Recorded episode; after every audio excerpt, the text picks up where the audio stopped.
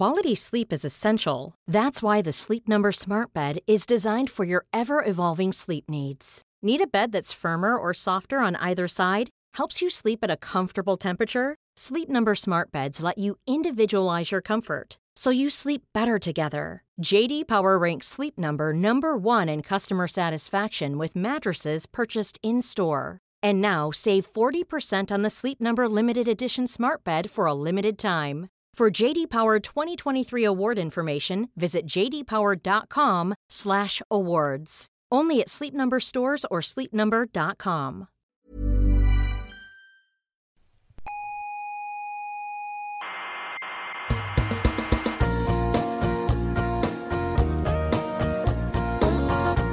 Aquí comienza Coffee Break, la tertulia semanal de la actualidad científica. Desde las maravillosas Islas Canarias a todos los habitantes del mundo de habla hispana. Exactamente.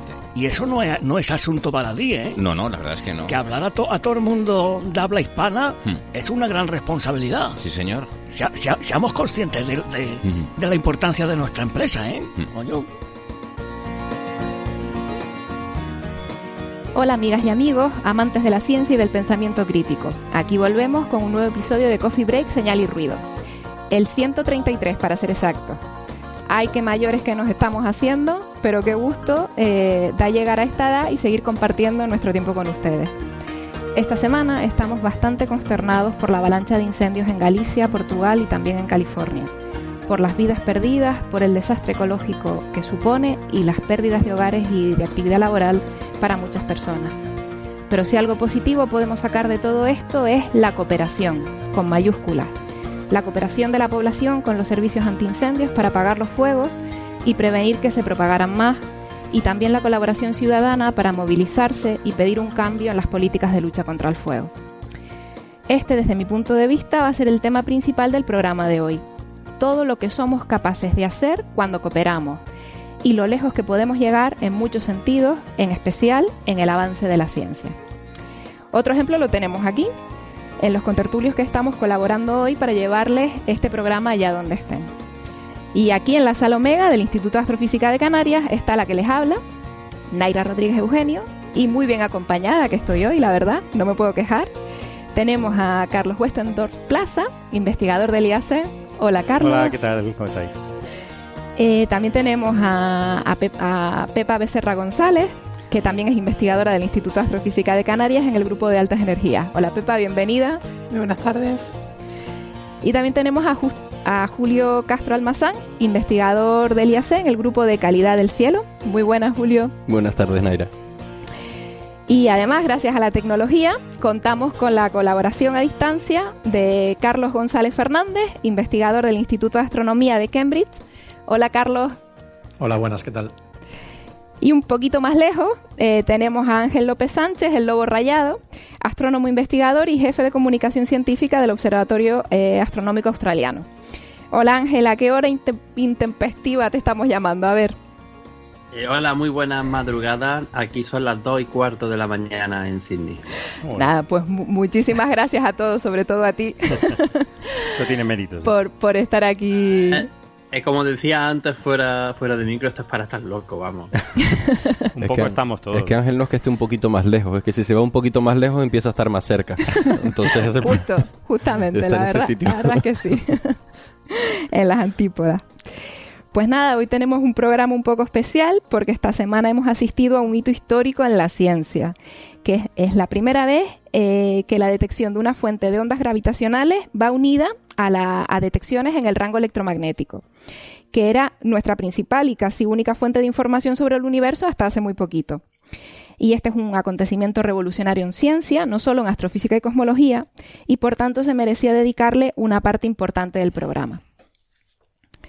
Y también hablaremos de otra importante colaboración, eh, la que realizaron entre los años 1877 y 1918 las llamadas eh, calculadoras de Harvard, y que aunque no es un tema actual, ha tenido una gran repercusión en astrofísica al posibilitar la medida de distancias en el universo. Además, estos días sí que es noticia porque la semana que viene, con motivo de la celebración del Gender in Physics Day, Día de Género, Día del Género en las carreras de física, eh, le vamos a hacer un homenaje a la figura de Henrietta Leavitt, que fue una de estas calculadoras. Eh, ya saben que pueden encontrarnos en iBox y en iTunes y si les gusta el programa pueden suscribirse para tener siempre el último episodio disponible en su dispositivo favorito y escucharnos cuando guste.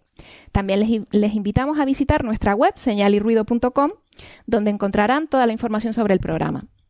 Y como saben, llegamos también a través de varias emisoras de radio, en Canarias, en Icoden Daute Radio, Radio El Día, Radio ECA y Ondas Yaiza, en Madrid, en Onda Pedriza, en Aragón, en Radio Ebro y en Argentina, en la FM 99.9 de Mar del Plata. Bueno, pues si quieren empezamos con el notición de esta semana, eh, que es, como seguro ya casi todos saben, la primera detección de ondas gravitacionales procedentes de la colisión de dos estrellas de neutrones. Y esta es además la primera con contrapartidas en el rango electromagnético. ¿Y qué significa esto? Pues ya llevamos muchos programas hablando del rango electromagnético para acá, el rango electromagnético para allá. Pues esto eh, significa que la emisión de las ondas gravitacionales estuvo acompañada de emisiones de radiación procedentes de la misma región del cielo y en un amplio rango de, rango de frecuencias, desde los rayos gamma hasta las ondas de radio. Eh, las cuatro detecciones anteriores de ondas gravitacionales correspondían a la fusión de agujeros negros, que no emiten luz, por lo que una fusión de este tipo, de estrellas de neutrones, era muy esperada por toda la, comunidad astrofísica. Y seguro que a nuestros oyentes habituales esta noticia no les cogió por sorpresa, porque esto ya lo habíamos adelantado hace varias semanas, eh, concretamente en el episodio 125, cuando hablamos de unos rumores que corrían por la red. Pues este lunes tuvimos la confirmación cuando se presentaron los resultados del descubrimiento en ruedas de prensa tanto en Estados Unidos, eh, desde donde se hizo el anuncio mundial, eh, como en España y en otros países que han participado en las observaciones y en los estudios. Para ponernos un poco en situación voy a hacer un repaso rápido de cómo fue el proceso de este descubrimiento. Pues el pasado 17 de agosto, eh, los dos detectores americanos del experimento LIGO avanzado y el detector europeo Virgo, eh, Virgo avanzado, detectaron de forma conjunta una señal de ondas gravitacionales que parecía proceder de la fusión de dos estrellas de neutrones a una distancia de la Tierra de unos 40 megaparsec. Estos son como unos 130 millones de años luz, más o menos y la señal que recibió el nombre de GW170817, el GW por lo de Gravitational Wave, y la fecha de la detección. Eh, esta es la señal más intensa detectada por la red LIGO Virgo y fue localizada en una región del cielo visible desde el hemisferio sur con una incertidumbre de unos 30 grados cuadrados en el cielo. Es decir, una región comparable a un cuadradito de cielo con un tamaño de 11 lunas de lado, ¿no? Unas 120 lunas cuadradas. Eh, de forma independiente, el telescopio espacial Fermi detectó un, estallido de rayos gamma en la misma zona eh, a menos de, dos segundos eh, posterior a la fusión gravitacional. Y entonces empezó una campaña de seguimiento realizada con muchísimos telescopios alrededor del mundo en diferentes rangos del espectro electromagnético, que condujo a la primera detección en el rango visible, de una fuente brillante localizada en la galaxia NGC 4993, que justamente se encuentra a unos 130 millones de años luz. Pues bien, las observaciones también en otros rangos, como en el rango ultravioleta, eh, revelaron una fuente transitoria azul que se desvaneció en 48 horas, mientras que las observaciones realizadas en el visible y en el infrarrojo mostraron que la fuente se hacía más débil y más roja durante los 10 días siguientes a la primera detección. Y en los rangos de rayos X y radio no se detectó nada al principio en la dirección de la fuente en los primeros días, pero sí que hubo posteriormente una, detección en rayos X y finalmente una detección en radio eh, de las que vamos a hablar ahora. Pues como les comentaba al principio, para hacer este descubrimiento del que vamos a hablar ahora en detalle, han trabajado conjuntamente unos 2.000 científicos y científicas de todo el mundo, no solo pertenecientes a las colaboraciones LIGO y Virgo, eh, que entre ellos, entre ellas solas suman unas 1.500 personas, sino también de, muchos otros grupos de investigación, eh, observatorios y redes de telescopios que esos días dejaron a un lado cualquier otra cosa que estuvieran haciendo y se pusieron manos a la obra a observar esa región del cielo y analizar los datos. Y para hacernos una idea, el artículo científico principal del descubrimiento va firmado por más de mil investigadores y investigadoras y hay otros 66 artículos científicos eh, relacionados con el descubrimiento. Y bueno, hoy tenemos la suerte de contar entre nuestro panel de contertulios eh, con varias personas que han participado de forma directa en este descubrimiento histórico. Y uno de ellos es Carlos González, que trabaja en el telescopio Vista del Observatorio Pananal en Chile. Y Carlos, creo que el aviso te pilló de vacaciones en Galicia, en tu tierra, comiendo pulpito y, que, y que nada, que tuviste que dejar ese pulpo riquísimo para ponerte a procesar datos, ¿verdad? Efectivamente, eso, como dicen por ahí, la, ciencia hay que hacerla y a veces hay que hacerla de vacaciones. Pero por suerte no tuve que dejar el pulpo porque el pulpo, como se come con un palillo, solo necesitas una mano, con lo cual no hay problema. Pero sí, como, como decías, el, el, la, la, onda gravitacional fue detectada el, el, 17 a la, más o menos a las 12, una cosa así a mediodía, pero a las 12.40, una cosa por el estilo. Y, y aunque, aunque eh, realmente todos la conocen, ahora, bueno, ha pasado, digamos, al, al, al vernacular como GW170817, realmente eh, no fue detectada primero por Fermi, pero Fermi fueron los que primero levantaron el, el aviso. vale, vale. Porque el, Fermi, en principio, como son detecciones ligeramente más sencillas, tú solo, tienes que ver si te llega ahí un pico de flujo, por ejemplo, procesa muchísimo más rápido los datos. Entonces, ellos eh, dieron el aviso del, del, estallido de rayos gamma como en 20 segundos, una cosa así. Y a la gente de, a la gente de LIGO le llevó bastante, bueno, bastante más, le llevó un par de minutos más procesar sus datos y, hacer ellos el anuncio. De hecho, por ejemplo, eh, en principio no hicieron, o sea, en principio no iban a avisar a la comunidad porque habían tenido un problema con el segundo de los detectores. Ellos, ellos tienen, tienen dos, dos eh, dos copias idénticas del mismo montaje, ¿no? Una que está en, en, Hanford, que está cerca de Washington, y la otra que está en Livingston, que está en el medio oeste, no recuerdo muy bien dónde. Y en uno de los dos habían tenido un, pequeño, un pequeñito problema, entonces solo tenían, al principio de todo, solo tenían una detección firme en, en Hanford. Pero como había, les había llegado el, el, aviso del, del de rayos gamma y era compatible con su detección, decidieron, decidieron hacer el anuncio, aunque ellos con anterioridad nunca habían eh, anunciado detecciones con un solo detector, no. Después, en cuanto encontraron que, en cuanto encontraron esto, se dedicaron a reprocesar todos los datos de Livingston y ya efectivamente vieron que, encajaba con el primer detector y que en Brico también había algo y ya dieron, o sea, dieron lo que, un poco el aviso refinado, ¿no? Porque el, el primer, digamos, el, eh, lo de, lo de, lo de las, detectar las ondas gravitatorias, o sea, hablamos de detecciones y tal, no, pero un poco ligo, realmente eh, más que ver las oye. Entonces tú cuando oyes algo, solo un poco oyes de dónde viene, ¿no? Tú oyes pues si viene del sur o del este o del oeste, ¿no? Entonces uno de los detectores dice, pues por allí, y el segundo te dice, bueno, pues por allí, pero por no sé dónde, ¿no? Entonces cuando combinas información de muchos sitios es cuando un poco vas constriñendo de dónde puede venir, ¿no? Entonces cuando al final ya de todo el proceso, que esto es un proceso de horas realmente, eh, con los tres detectores eh, dieron la, localización refinada, que como decías tú, era unos 30 grados cuadrados, una cosa así.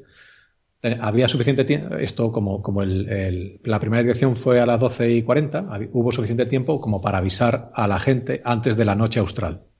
Entonces, esa misma noche se empezaron a hacer, bueno, se, se planearon las primeras observaciones. Y eh, pues eh, todas las, colaboraciones que en principio estaban interesadas en esta, pues hay, una, por ejemplo, en la que yo estoy involucrado que, tiene un, número de, horas de telescopio en vista que se van a dedicar a este tipo de cosas, pues ahí todos nos lanzamos a ver si encontrábamos la contrapartida y un poco los que se llevaron, los que se llevaron el gato al agua fueron eh, unos, una colaboración de que además es muy curiosa porque son, son telescopios muy pequeñitos, son telescopios de un metro, que se llama la colaboración 1M2H, que es One Meter Two Hemispheres. tienen, tienen, un montón de telescopios pequeñitos repartidos por todo el mundo, ¿no? De manera que pueden hacer coberturas 24 horas de cosas, ¿no? Y entonces ellos, ellos, bueno, o sea, fueron los primeros que la encontraron en, en un margen de, de, media hora, ¿no? O sea, estos, estos, esta colaboración eh, eh, encontró la contrapartida visible ya de la, de, la, de la onda gravitacional a las 10 horas, como, como a las 10, 10, horas 40 tras el anuncio original, Después hay otro telescopio visible que la encontró 11 horas y después nosotros la encontramos 11 horas y 20 minutos después, ¿no? O sea, es, todo. Y toda esta gente, todos nosotros las encontramos de manera independiente, ¿no? estamos todos buscando la misma zona y, y, bueno, y, como decías, pues eso, después durante, eh, en particular nosotros en Vista, como Vista es un telescopio infrarrojo, eh, estas, este tipo de, de, eventos, esto, los, bueno, lo que le llaman eh, eh, BSM, ¿no? Binary Star Merger, o sea, un, un, choque, no, una, fusión. Una, fusión. Una fusión, una fusión, una fusión de dos estrellas de neutrones. Eh, se, había teorizado que iban a ser, que, serían muy visibles en el infrarrojo. Y entonces, como, como viste es un telescopio infrarrojo, pues ahí, ahí un poco hicimos un seguimiento bastante, bastante profundo. De hecho, es el más largo de todos. O sea, nosotros, nosotros llegamos hasta, creo que son 19 días después del, del estallido. Porque el problema que había con esta fuente es que eh, es visible muy tarde, o sea, muy cerca del amanecer. Y los últimos días ya estaba tan cerca del amanecer que, era básicamente de día. Entonces, el, digamos, el límite el límite que nos, que nos impide seguir observándola es ese, ¿no? De hecho, ahora, ahora es, o sea, es visible de día, ¿no? Y, bueno, pues eh, la, historia de la historia de, nuestras observaciones, eh, de nuestras observaciones es esa, pues realmente, bueno, estas son circunstancias excepcionales, ¿no? Entonces, pues, eh, si hay que trabajar en vacaciones, pues se trabaja un poco en vacaciones y tampoco pasa nada, ¿no? Pues es, importante que comentes eso, ¿no? Porque eh, no, no, fuiste el único, ¿eh? que, que pilló en vacaciones. Bueno, agosto es muy normal que nos pille, eh, que nos pille en vacaciones, sobre todo ahora que que también en ciencia tenemos que cogernos las vacaciones en, esos meses de verano, ¿no? Y, justo a, Pepa también la pilló de vacaciones y en los picos de Europa y sin portátil, ¿no? Exacto, esto fue terrible, terrible. Pasa esto, el, evento, uno de los eventos más importantes del último, no sé, de los últimos 100 años y yo estoy sin portátil para analizar mis datos. Bueno, terrible. Lo superé, pero bueno, estuve pendiente a través del móvil, ¿no? Eh, constantemente eh, pendiente de cómo iban nuestras eh, peticiones observaciones, porque claro, bueno, nosotros teníamos ya, no sé si comentar un poco cómo, cómo conseguimos observaciones. Normalmente, cada seis meses o cada año, dependiendo del observatorio, uno tiene que enviar unas propuestas de qué ciencia quieres hacer, ¿no? Hay bastante competición y bueno, pues te, te dan una parte del tiempo. si tienes suerte. Nosotros teníamos eh, ya unas propuestas aceptadas, solo esperando a que hubiese este evento, ¿no? Si alguna se producía, porque no se había detectado hasta ahora. Entonces fue súper emocionante, lo teníamos todo aprobado, simplemente para decirle al observatorio, apunta a donde queremos, ¿no? Eh, nosotros principalmente estuvimos observando con el telescopio espacial Hubble, eh, eh con el telescopio óptico infrarrojo Gemini, eh, es un telescopio de 8 metros que está en Chile, porque como habéis dicho, no se podía detectar desde el hemisferio norte. Eh, y muy especialmente con el telescopio espacial Chandra, que observa en rayos X. Y de hecho nuestra contribución principal fue en la primera detección en rayos X. Como muy bien has dicho, eh, observamos dos días después de, la fusión de las estrellas de neutrones y no se detectó ninguna emisión en rayos X, el compatible, una localización compatible con la que ya se ha detectado en óptico e infrarrojo. Sin embargo, volvimos a repetir esas observaciones nueve días después eh, y detectamos por primera vez emisión en rayos X. Después seguimos otra, un par de observaciones más, pero bueno, lo principal de esto es que, eh, bueno, primero, que detectamos, no solo hay una contrapartida en una frecuencia, sino que la detectamos en casi todo el espectro electromagnético. Eh, y claro, eh, cada frecuencia da una información porque lo producen procesos diferentes, ¿no? Y esto es esencial. O sea, no nos vale con decir, bueno, ya lo hemos detectado en óptico, ya está, no hay que seguir observando. No, hay que seguir. Y además, sobre todo la evolución, ¿no? En este caso, que la emisión en rayos X y también en radio, después se detectó radio, un poco retrasado también, eh, haya estado retrasado con la primera detección en óptico e infrarrojo, nos dice que se produjo en otro en otra etapa, ¿no? Porque eh, como decíais, primero se produjo em, la fusión de estrellas de neutrones, después hubo un estallido de rayos gamma, pero como comentabais, eh, el estallido de rayos gamma realmente es algo súper común. Podemos tener mm. cada día podemos tener dos o tres, o sea, no es algo único. Y además los errores en la posición son bastante grandes. Estamos hablando de 120 lunas, Naira. Eh, con lo cual, o sea, dentro de esas 120 lunas hay muchas galaxias, muchos sitios de donde puede venir eso, ¿no? Entonces, detectar la posición exacta en óptico, infrarrojo, rayos X, de dónde viene esto, es esencial, ¿no? Para ver qué, qué, qué ocurrió, qué ocurrió, ¿no? Em, después de este estallido de rayos gamma, que fue súper corto, menos de dos segundos, o sea, fue algo súper rápido, eh, hubo lo que, se, lo que se llama una kilonova, una explosión gigante, eh, y se llama kilonova porque eh, la luminosidad es en torno a unas mil veces la luminosidad que esperamos de una nova o una supernova.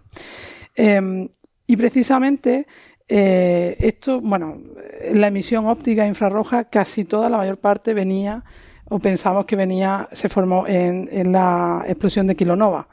La posterior emisión en rayos X que encontramos pensamos que está asociada con el estallido inicial, este estallido de rayos gamma de duración de dos segundos. Eh, y esto tiene implicaciones súper importantes porque, como he dicho, hay un montón de explosiones de rayos gamma cada día. Eh, y sobre todo para el origen de las explosiones de corta duración, de menos de dos segundos, eh, no sabíamos cuál era su origen. se había teorizado que podría ser una estrella de neutrones, pero esta es la primera observación, la primera vez que podemos verlo directamente, que ese es el origen. ¿no? Claro que esa es una de las primeras claves de los primeros éxitos de la observación, el poder asociar la, emisión en rayos gamma con otro fenómeno en paralelo y poder asociar las dos observaciones, o sea, poderlo asociar al merging este, a la fusión de las estrellas de neutrones, porque antes no se sabía, habían estallidos de rayos gamma por ahí, pero confirmar, claro, a ver, siempre hay, siempre hay teorías, la gente piensa y la gente tiene ideas de lo que puede estar ocurriendo, pero estas confirmaciones observacionales pues, vienen a, y, justo otra confirmación observacional que creo que es muy importante es que eh, las observaciones con el telescopio Hubble, precisamente, junto con, otros, em, dieron, o sea, indicaron que, que, se habían detectado trazas de materiales que se habían eh, sintetizado muy recientemente, que como el oro y el platino, materiales muy pesados, y que hasta ahora no se sabía de dónde procedía, pues aproximadamente la mitad del oro y el platino que encontramos en el universo, ¿no? Entonces esto permite, eh, esto es un misterio que ha estado sin resolver durante, pues, prácticamente dos, dos décadas y, bueno, pues ahora los modelos predecían que, una cantidad de oro similar a unas 10 veces la masa de la Luna, todo por ponerlo en unidades lunares, eh, se producía en colisión de estrellas de neutrones, ¿no? Pero esta sería la primera confirmación de que realmente estos materiales son producidos en, en, esa explosión, en esa fusión. Es, un poco el trabajo de Carlos, ¿no? Sí, eh, eh, parte del artículo en el que estoy yo también, también usa datos de Hubble y es un poco lo que, lo que confirman. Que por cierto eres el tercer autor de 50, una cosa así. O sea que, sí, el tercer, enhorabuena. No, sé de cuántos. es un montón, no los he contado. Sigue, sigue. Se llama la emergencia de una kilonova rica en lantánidos. Efectivamente. Después de una fusión de dos estrellas de neutrones, sí digamos, la parte baja de la, la parte baja de la, de la tabla periódica, eh, no está muy claro de dónde procedían muchos de esos, mucho de esos elementos, ¿no? Porque, o sea, eh, como todos nuestros oyentes sabrán, eh, después del Big Bang, básicamente, lo, lo, lo, único que había era, era hidrógeno, hay un poquito de helio y, otro, y, trazas de otros, de otros elementos muy simples. Entonces, todo lo demás, o sea, cuando tú quieres construir, cuando la naturaleza quiere construir un átomo, es un poco como construir un Lego muy gordo, pero además las piezas se odian y no quieren estar cerca. Entonces, eh, la, gravedad en la estrella es tan fuerte que es, capaz de romper un poco este odio. Entonces, eh, eh, es capaz de, apretar tanto los átomos de hidrógeno que tú puedes formar helios, como por ejemplo el Sol, después puedes coger helios y formar carbonos, como otras estrellas, y así. Vas, vas en toda una cadena que llega hasta el hierro. Entonces, el hierro eh, es el último elemento que se, produce en, lo que se llama nucleosíntesis estelar, que es la producción de elementos en el interior de estrellas. Porque a partir del hierro, si tú quieres eh, eh, mezclar dos átomos de hierro, por ejemplo, para generar mercurio o lo que sea, tienes, que, tienes que introducir energía, ¿no? Por ejemplo, tú cuando coges un montón de átomos de hidrógeno y produces hielo, perdón, helio, eh, eh, el proceso eh, te da energía, ¿no? Es como, como los, los reactores de fusión que estamos intentando construir ahora, ¿no? Y eso produce energía. Y es lo que hace brillar a, las, a las estrellas. Y es lo que hace brillar a las estrellas. La energía. La energía. Entonces, a partir del hierro es al revés. Tú tienes que producir, tienes que meterle además energía para poder construir átomos más complejos. Entonces, parte de esto se consigue en, supernovas, ¿no? Cuando tú tienes cuando una estrella colapsa, hay un montón de energía ahí disponible y, otro y un montón de neutrones que también tienes todos los ingredientes para ir haciendo elementos más, más pesados. Pero se, sabe que las supernovas no llegan hasta, hasta digamos los elementos más pesados, como pueden ser el, oro, por ejemplo, el, mercurio, eh, los lantánidos, que es una, una, tira de elementos que hay que tienen un número de masa, pues están entre entre, digamos, creo que es 120 y llegan hasta, pues, hasta 170, una cosa así. Son, lo, que, en la Tierra llamamos las tierras raras, ¿no? que ahora está muy de moda por los móviles y la tecnología. Eh, en las supernovas eh, no tienen suficientes neutrones como para generar esos átomos tan gordos. ¿no? Son, son átomos que a lo mejor tienen pues 60, 70 neutrones en el núcleo, cosas así. Entonces, eh, se había postulado que evidentemente el, sitio obvio donde tú encuentras un montón de neutrones son en estrellas de neutrones se había postulado que cuando tú machacas una estrella de neutrones contra otra, se produce un montón, se producen e-, eyecciones de materia muy rica en neutrones, y ahí podrías tener suficientes neutrones y suficiente energía y suficiente todo como para generar estos elementos tan pesados, ¿no? Y un poco eh, con, estos datos de Hubble que comentaba Pepa y, otros de, por ejemplo, de X-Shooter, que es un instrumento que está también en, en VLT eh, en Chile, eh, pues se han tomado espectros. Entonces, básicamente tú ves eh, qué cantidad de luz te llega en cada, en cada longitud de onda y tú eso lo puedes asociar con, elementos, ¿no? Con, elementos, con las líneas de absorción de elementos atómicos. En este caso es un poco complicado porque, el, porque la, materia que sale expulsada del choque va muy, muy deprisa. Se, estima que, que, la materia en la que se está generando estos, la, materia que viene de las estrellas neutrones, en la que se generan estos, estos elementos de los que estábamos hablando, va a un 20% de la velocidad de la luz.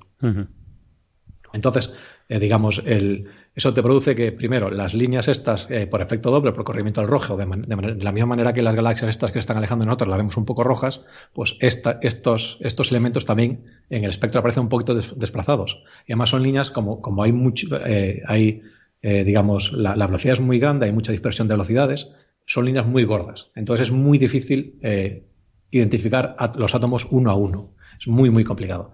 Pero lo que sí se puede hacer es eh, tú tienes un modelo en tu ordenador que eh, predice cómo debería eh, aparecer un espectro en estas condiciones. Entonces tú comparas tu modelo en el que tú no sabes qué línea es cada elemento, pero sabes qué pinta tiene en general y lo comparas con lo que ves. Entonces ves que coincide y es lo que, es lo que ha pasado en este caso. ¿no? Tú ves que, ves que los modelos de, estos, de estas fusiones de estrellas neutrones son capaces de predecir muy bien lo que se ve tanto en fotometría, tanto en el óptico como en infrarrojo, como en espectros, como con Hubble o con X-Shooter o con otros múltiples, múltiples instrumentos que se han estado observando eh, la, fusión estos días, la kilonova estos días.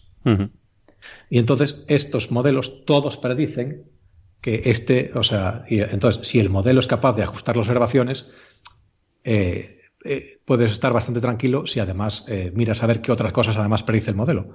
Entonces, si es bueno para una cosa, se supone que será buena para bueno para las demás. Entonces, estos modelos lo que predicen es que en, estas, en, estas, en este tipo de explosiones hay tantos neutrones disponibles que eres capaz de llegar a elementos muy, muy, muy, muy pesados. Entonces, lo que le llaman el pico del platino. ¿no? Entonces, si tú miras la, la densidad de elementos en el sistema solar, tienes pues eso, sobre todo de elementos pesados, ¿no? Tienes un pico en, torno al neodimio, creo que es que, eh, digamos, no es la, distribución de elementos no es constante, ¿no? No, tienes lo mismo de todos. Tienes, hay elementos que son más comunes, como por ejemplo el neodimio, pues elementos que también eh, después decae un poco y elementos más pesados que el neodimio son cada vez menos abundantes. Después tienes otro pico PIP en el platino, ¿no? Que vuelven a ser superabundantes.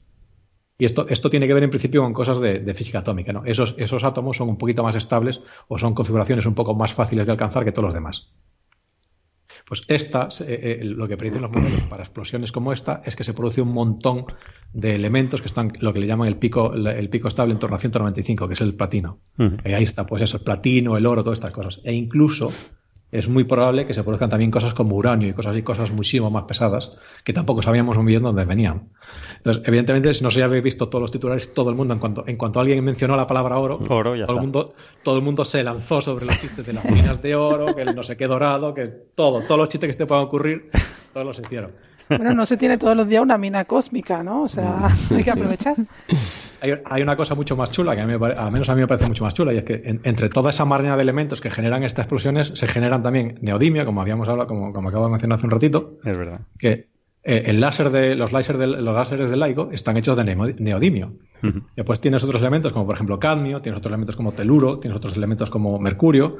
Por ejemplo, los detectores que usamos en astronomía casi, bueno, sobre todo los infrarrojos, la parte que, que, es sensible a los fotones está hecha de, de cadmio, teluro y mercurio. Pues a mí me parece mucho más chulo que el oro, que también, hombre, si te gustan las joyas, pues mira, pues Pero el hecho de que, o sea, ya hemos llegado a un punto que tenemos, o sea, hemos usado la tecnología basada en estos elementos para ser capaces de ver de dónde leches el origen en, en, en, en, primer lugar, ¿no? La verdad, la verdad que sí, que, que es un, bueno, es un privilegio poder haber eh, tenido este tipo de detecciones y, y encontrar ese origen, ¿no? Que siempre estamos buscando los orígenes, pues aquí tenemos un nuevo, un nuevo origen confirmado de que suponíamos que, que procedía de ahí, pero bueno, por fin nos llega la confirmación observacional.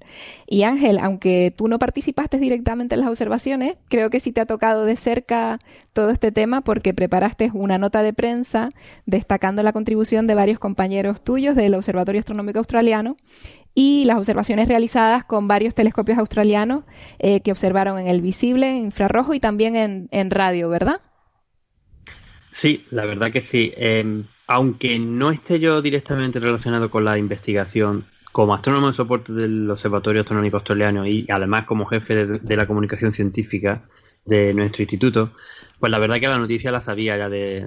O sea, la, la, la teníamos, la, la, conocíamos desde el principio porque hemos estado también siguiendo este, este fenómeno, más con espectroscopía, que es lo que, lo que podemos hacer desde nuestro telescopio, pero también inmerso en una gran colaboración que se ha hecho aquí en Australia eh, con el, objetivo pues, de intentar conseguir más información y más datos y, bueno, pues a, a todo, a tirarle todo lo que se le pudiera tirar a, a la a, a, la búsqueda de la emisión en visible, en infrarrojo y en radio, que son los telescopios, tipos de telescopios que tenemos, que tenemos aquí. Eh, una primera cosa que, bueno, hay, hay, quería haber hecho tres o cuatro comentarios mientras había estado hablando, pero en fin, uh -huh. he estado calladito. Voy a intentar decirlo. Aprovecha, por... aprovecha. Ataca, ataca, date el gusto, venga. Mientras, mientras voy. Pr primero, de que se descubriera desde Chile fue cuestión de suerte. Allí fue la allí fue se puso de, se hizo de noche antes que en Australia porque aquí la noticia llegó de madrugada uh -huh. aquí la noticia llegó de madrugada claro. y ya la esa noche cuando ya se consiguió la localización de la zona del cielo ya ya era de día era por la mañana temprano aquí de hecho en ese momento en esa la mañana de la que para nosotros es la del 18 de agosto eh, aquí hubo un revuelo bastante gordo sobre todo en la comunidad de radioastronomía porque en radioastronomía da igual que observes de día o de noche. De hecho, los radioastrónomos a las 9 de la mañana de ese día estaban ya buscando la fuente. Claro. Eh, pero claro, se hizo de noche antes en Chile y obviamente con la técnica tan buena que tenía y la forma, lo apurado, lo, lo, apurado que estaba, había una lista, creo que era solamente, Carlos, quizá me puedes corregir, unas 100, 130 galaxias candidatas. En, en el momento decían, que... En el momento que empezamos a observar nosotros estaba en 53 galaxias eh, la lista de candidatos. Sí, se había, restringido, se había restringido mucho, entonces era ahí a tiro, a tiro hecho. Y el otro comentario que quería hacer es que eh, una, una prueba más de lo importantes que son los telescopios pequeños. Al final uh -huh. no ha sido un telescopio grande el que ha, ha, detectado esto. Y de hecho, muchas veces los telescopios grandes para este tipo de, de, de, de tipo de observaciones de seguimiento, de, de, descubrimiento de una zona grande del cielo, es, es, eh, son, no son tan útiles, porque en no, verdad los campos de visión que tienen son más pequeños. Quitando algunas excepciones como, eh, que, como, como el, el, el, el, telescopio blanco que tiene una cámara, la, la DES, la Dark Energy Survey Camera, la DECAN, Dark Energy Survey Camera, que es una barbaridad, tiene un campo enorme, que también de la que, de la que puedo comentar ahora un par de cosas. Entonces, pues bueno, los telescopios de clase un metro, dos metros o incluso menos, pues, pues, pues, pues, estaban haciendo, han hecho un trabajo bastante, bastante importante. Y por eso también hay que tener en cuenta de que se tiene que continuar eh, subvencionando, financiando investigaciones y de, de, estudios con ese tipo de telescopios. No solamente para supernovas, sino para otro, o para kilonovas, para buscar de contrapartidas ópticas de eh, distintas contrapartidas ópticas de explosiones de rayos gamma, de rayos X o de ondas gravitacionales. Y un, sí. y un inciso, y... un inciso rápido, solo decir que, que cuando tenemos eh, explosiones tan brillantes como esta, incluso con telescopios no profesionales, telescopios más pequeños, uh -huh. que tienen mucha gente en su casa, pues también se pueden hacer importaciones, aportaciones importantes, ¿no? Y se abre ahora un campo nuevo que con estas alertas y se ponen a disposición también de, de toda la comunidad, Claro, astrónomos ciencia- profesionales y no profesionales, Que, tiene un- un- se pu- que exacto. pueden aportar, ¿no? Sí, sí, sí. Que- y es necesario, o sea, es algo Yo- que los telescopios grandes no hacen. Tengo, te- tengo pendiente con vosotros de verdad hablar un poco en serio de lo que es la colaboración ProAN entre profesionales y amateurs, Sí, sí. eh, que se están haciendo cada vez más cosas. España es bastante pionera en eso.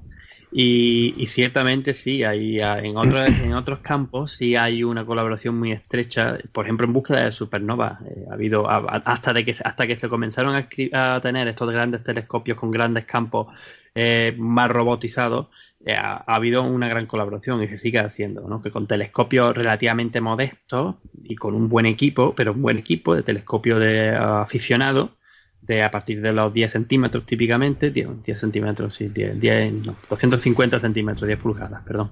Eh, ahí puedes empezar a hacer bastantes cosas interesantes. Pero bueno, lo que... 25, lo que 25 me- centímetros. Que 2 y, dos y 250 ya nos vamos a un Ya, 2 profesional, metros y medio. Sí. No, pero bueno, es que estamos hablando, Pero- claro, fíjense Son que las supernovas, Pero son los, sí, son los típicos, ya mucho, o sea, un telescopio de profe- un telescopio de aficionado de 10 pulgadas es muy estándar. Sí. Sí, sí, los sí, astrónomos sí. aficionados. Es muy, muy, muy, es muy común.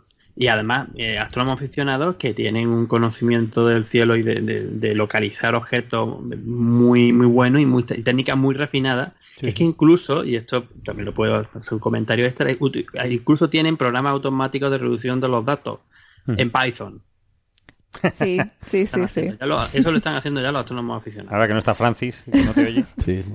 No, además estos eventos, no todo, lo- claro, los telescopios grandes, verdad que son como grandes máquinas, son, es donde, Muy para- especializado para son muy zona. especializados, son como grandes elefantes, donde puedes, eh, y muy caros. Es caro el tiempo en el telescopio, es caro el telescopio en sí mismo y la operación y cada cosa. Entonces son herramientas muy potentes para hacer cosas muy concretas, pero esta, una de las cosas que no son es rápidos. O sea, puedes, podían también acceder a la alerta, ¿no? Habían observaciones de Gemini también, que es un telescopio de 8 metros, es de esos de los grandes. Pero es cierto que la rapidez, sobre todo porque es mucho más fácil interrumpir un programa en una red de telescopios pequeños, porque es que están para eso. El tiempo es más barato, eh, o sea, son muchísimo más versátiles. Y estos eventos, que son aproximadamente mil veces más brillantes que una supernova, si las supernovas están descritas a lo largo de la historia, muchas se- fueron visibles a simple vista, imagínense este tipo de eventos. Realmente no hace falta al menos al nivel de detección, que es lo que primero se... El primer éxito fue la detección, obtener la contrapartida óptica, ni siquiera Hombre, el resultado de caracterizar, por ejemplo, los metales eh, pesados que se te estaban generando después de esa fusión. Ha sido alucinante. Eh, ese plus, tipo de ¿no? cosas son, son un plus adicional, pero eh, solamente obtener la contrapartida óptica ya fue el titular. Yo creo que es eso, que, de- que dependiendo del objetivo que quisieras obtener, pues un telescopio, por ejemplo, para hacer espectroscopía, sí necesitas más Claro, luz porque claro, te vas a quitar duda. mucha luz, ¿no? Para, para conseguir el espectro. Y entonces sí, probablemente te hace falta un telescopio más grande. Si quieres estudiar el, el, el ambiente alrededor de esa supernova, en qué ambiente se ha generado, eh, bueno, kilonova, hablemos con propiedad, pues eh, también te hace falta llegar a, a brillos más débiles, ¿no? Y para eso Exacto. telescopios mayores pues también, también son necesarios. Y especialmente para la evolución. Ten en cuenta que eh, hemos dicho que va bajando de intensidad, ¿no? Hay una explosión enorme, ¿no? Eh, mil veces más. Pero bueno, a medida que van avanzando los días, va cambiando. Además, me parece súper interesante. La primera, uno de los primeros espectros que se tomaron no revela estructuras que dejen ver que se han formado elementos pesados. Sin embargo, el, el- el- el espectro va evolucionando. Claro, a medida que va bajando en intensidad, necesitas telescopios mayores. O sea, realmente yo creo que se necesita toda la instrumentación, cada una en su medida, Exacto. digamos. En un primer momento, la explosión es muy grande, o sea, es muy intenso. No necesitamos gastar tiempo de un telescopio caro de 8 o 10 metros para buscar solo de la posición, porque Claro. lo más importante es encontrar Exacto. la posición. Es que lo primero era lo que estaban diciendo, ¿no? Buscar Exacto. dónde, de, pero dónde está, ¿no?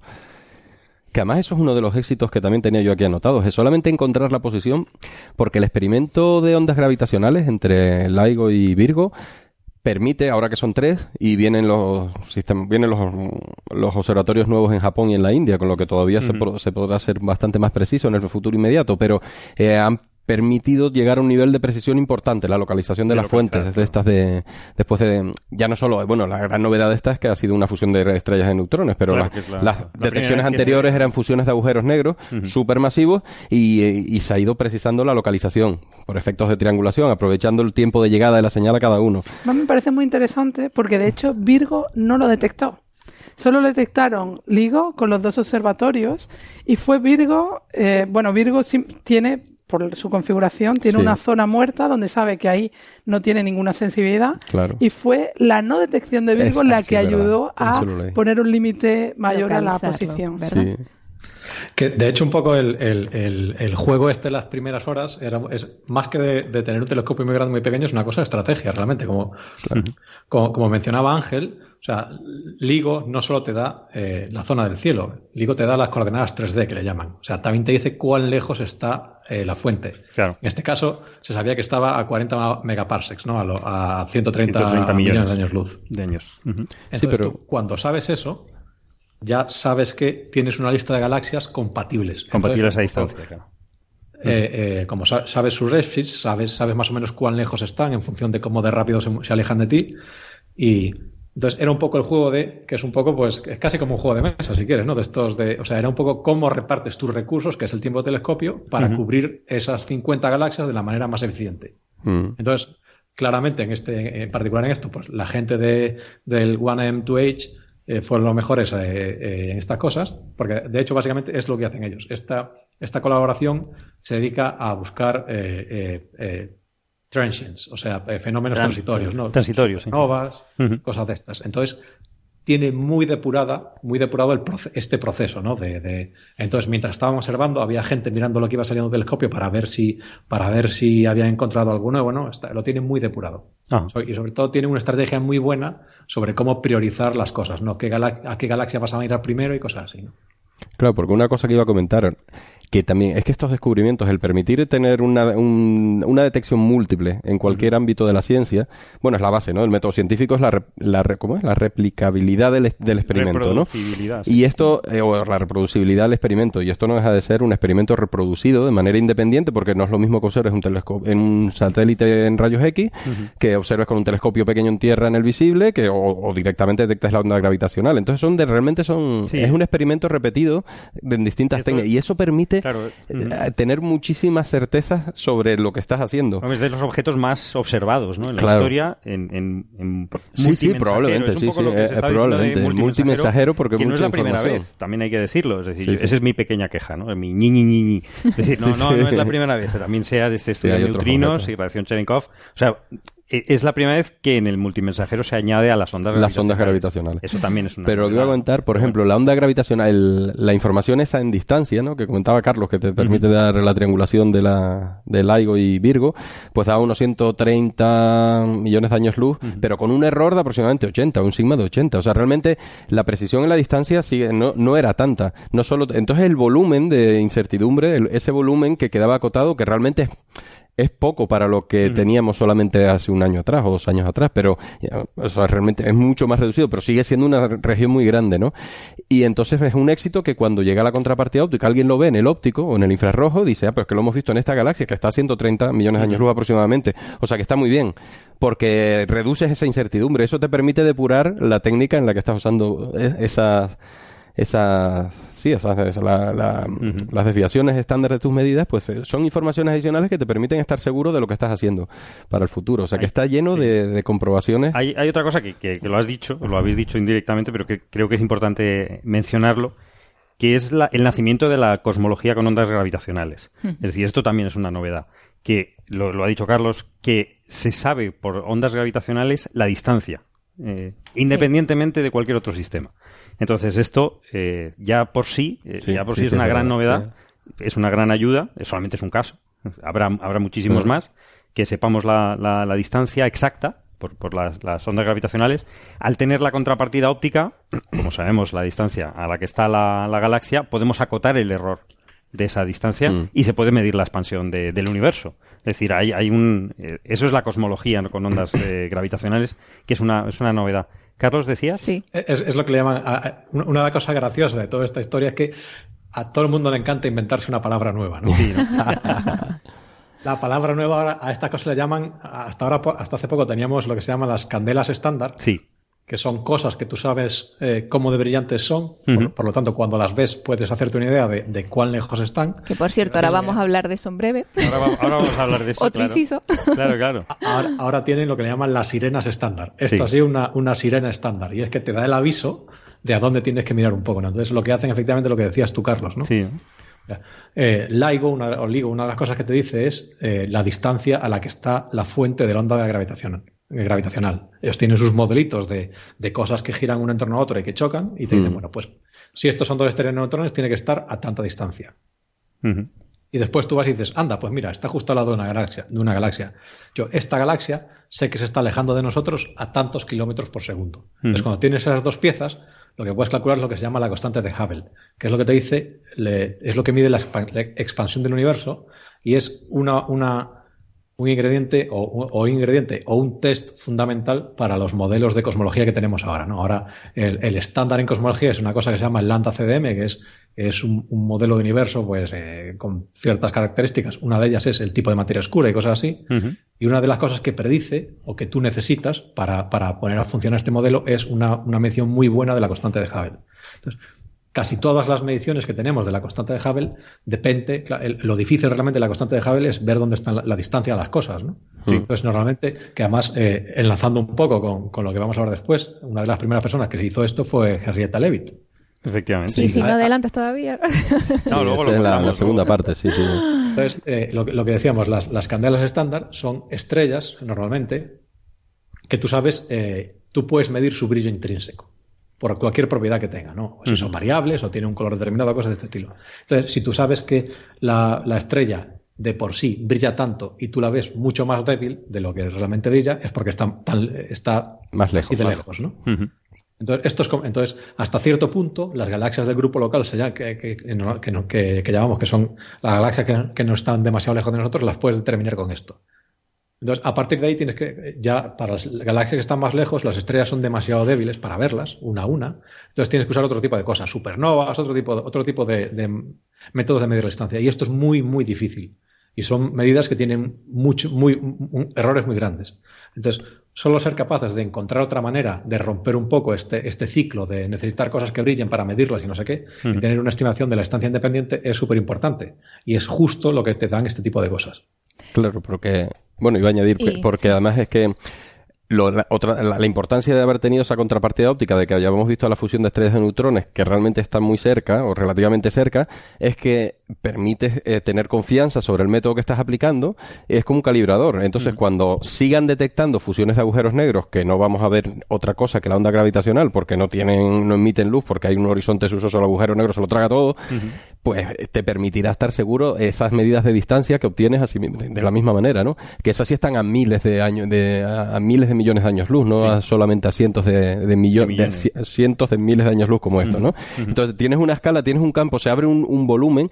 De hecho, el universo, este, el, volumen de estrellas de de la- que tiene el experimento este de poder detectar fusión de estrellas de neutrones es solamente un 10% del volumen que realmente tienes accesible cuando estás observando fusión de agujeros negros.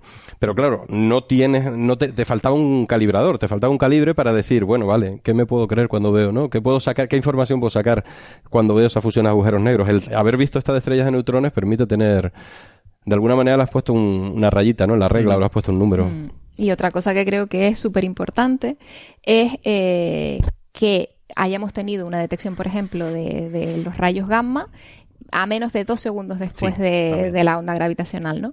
Entonces ahí lo que estamos confirmando también, una nueva confirmación que era muy importante Eso hacer, sí.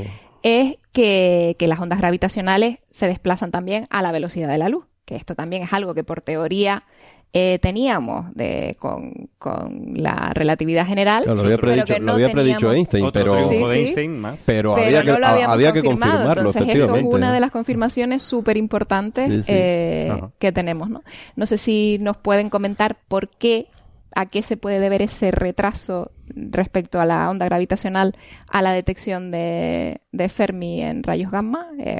me imagino que es por el proceso, ¿no? Que primero es la fusión y después se produce eh, esa emisión. Claro, que en este caso igual yo no pensaría que es un retraso, simplemente se produce eso en momentos, etapas diferentes, como hemos dicho. Eh, primero se produce la onda gravitacional, porque la onda gravitacional, ten en cuenta que no empieza cuando se ha colapsado, sino cuando están rotando cada vez acercándose más y más rápido. Claro, está, generando neutrones con, un, con una montañita, por así decirlo, también generaría ondas gravitacionales. Sí, todo, muy pequeñitas. Cualquier estrella binaria realmente las está generando. el problema es que el periodo, si es muy lento y la masa muy poca, pues necesitaríamos unas líneas base muy grandes. La onda gravitacional tiene una longitud de onda gigantesca en el espacio. Hay un experimento, ¿no? ¿Cómo se llama? El, LISA, ¿eh? LISA, LISA está pensado pues para tratar de adentrar esta técnica en otro en otro tipo de objetos, pero realmente, claro, según se van acercando estas estrellas de neutrones, que son como dos soles del tamaño de 10 kilómetros o algo así, que se van acercando, claro, se genera una unas pérdidas de energía en ese proceso que,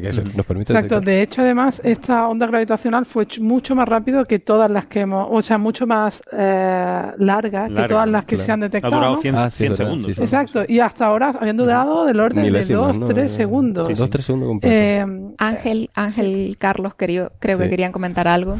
Sí, Carlos primero.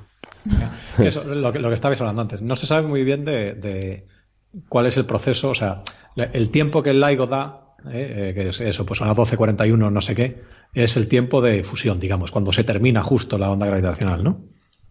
entonces eh, Fermi la, ve el estallido de rayos gamma 1.7 segundos después.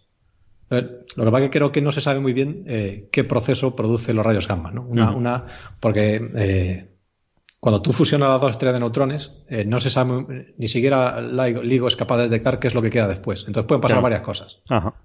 Puede pasar que se produzca una estrella de neutrones muy gorda y se quede ahí tranquila. Puede pasar que se produzca una estrella de neutrones y un rato inestable y un rato después colapse en un agujero negro. O puede pasar que se produzca directamente un agujero, negro. agujero negro. Entonces, dependiendo de qué configuración tengas, eh, el estallido de rayos gamma puede retrasarse un poquito. Entonces, eh, los modelos razonables, los modelos, hay modelos que dicen que eso pues, se produce miles de años después, pero bueno, eh, hay modelos para todo. pero los modelos razonables creo que eh, esperan que el retraso máximo sea en torno a 10 segundos.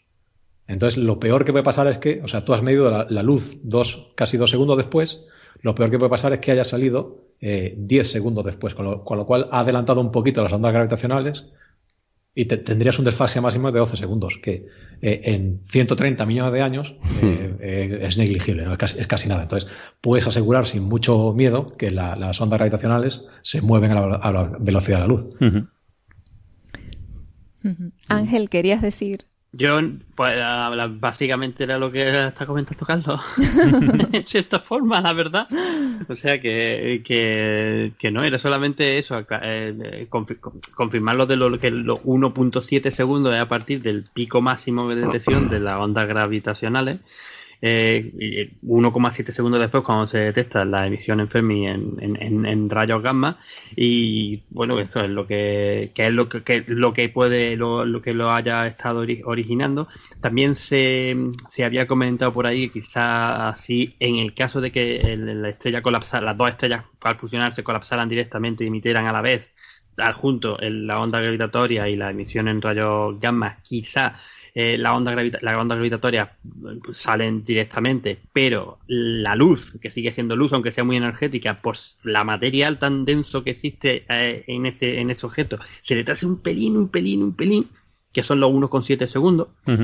Pero eh, bueno, lo, lo, el otro, conectando con esto, el otro descubrimiento, la otra cosa importante de, de todo este gran anuncio, eh, es que también gracias a esto se han confirmado que este tipo de explosiones de rayos gamma, de, de tipo corto, de, la, de las explosiones cortas de rayos gamma, están asociadas a fusiones de estrellas de neutrones, que era una cosa que también se tenía por ahí desde hace ya una década o así, siendo que posiblemente sea este tipo de este tipo de explosiones, porque hay otras de rayos gamma que son más, más largas, tienen más larga duración, pero este tipo parece que los modelos que mejor lo explican, la hipótesis que mejor lo explican, sería la fusión de dos estrellas de neutrones. Pues aquí, es que otra cosa más que se ha confirmado, ¿no? Por eso, ¿no? Es que pues, empieza a, añadir y eh, son cosas de evolución estelar, cosas de galaxias, cosas de cosmología, cosas de física.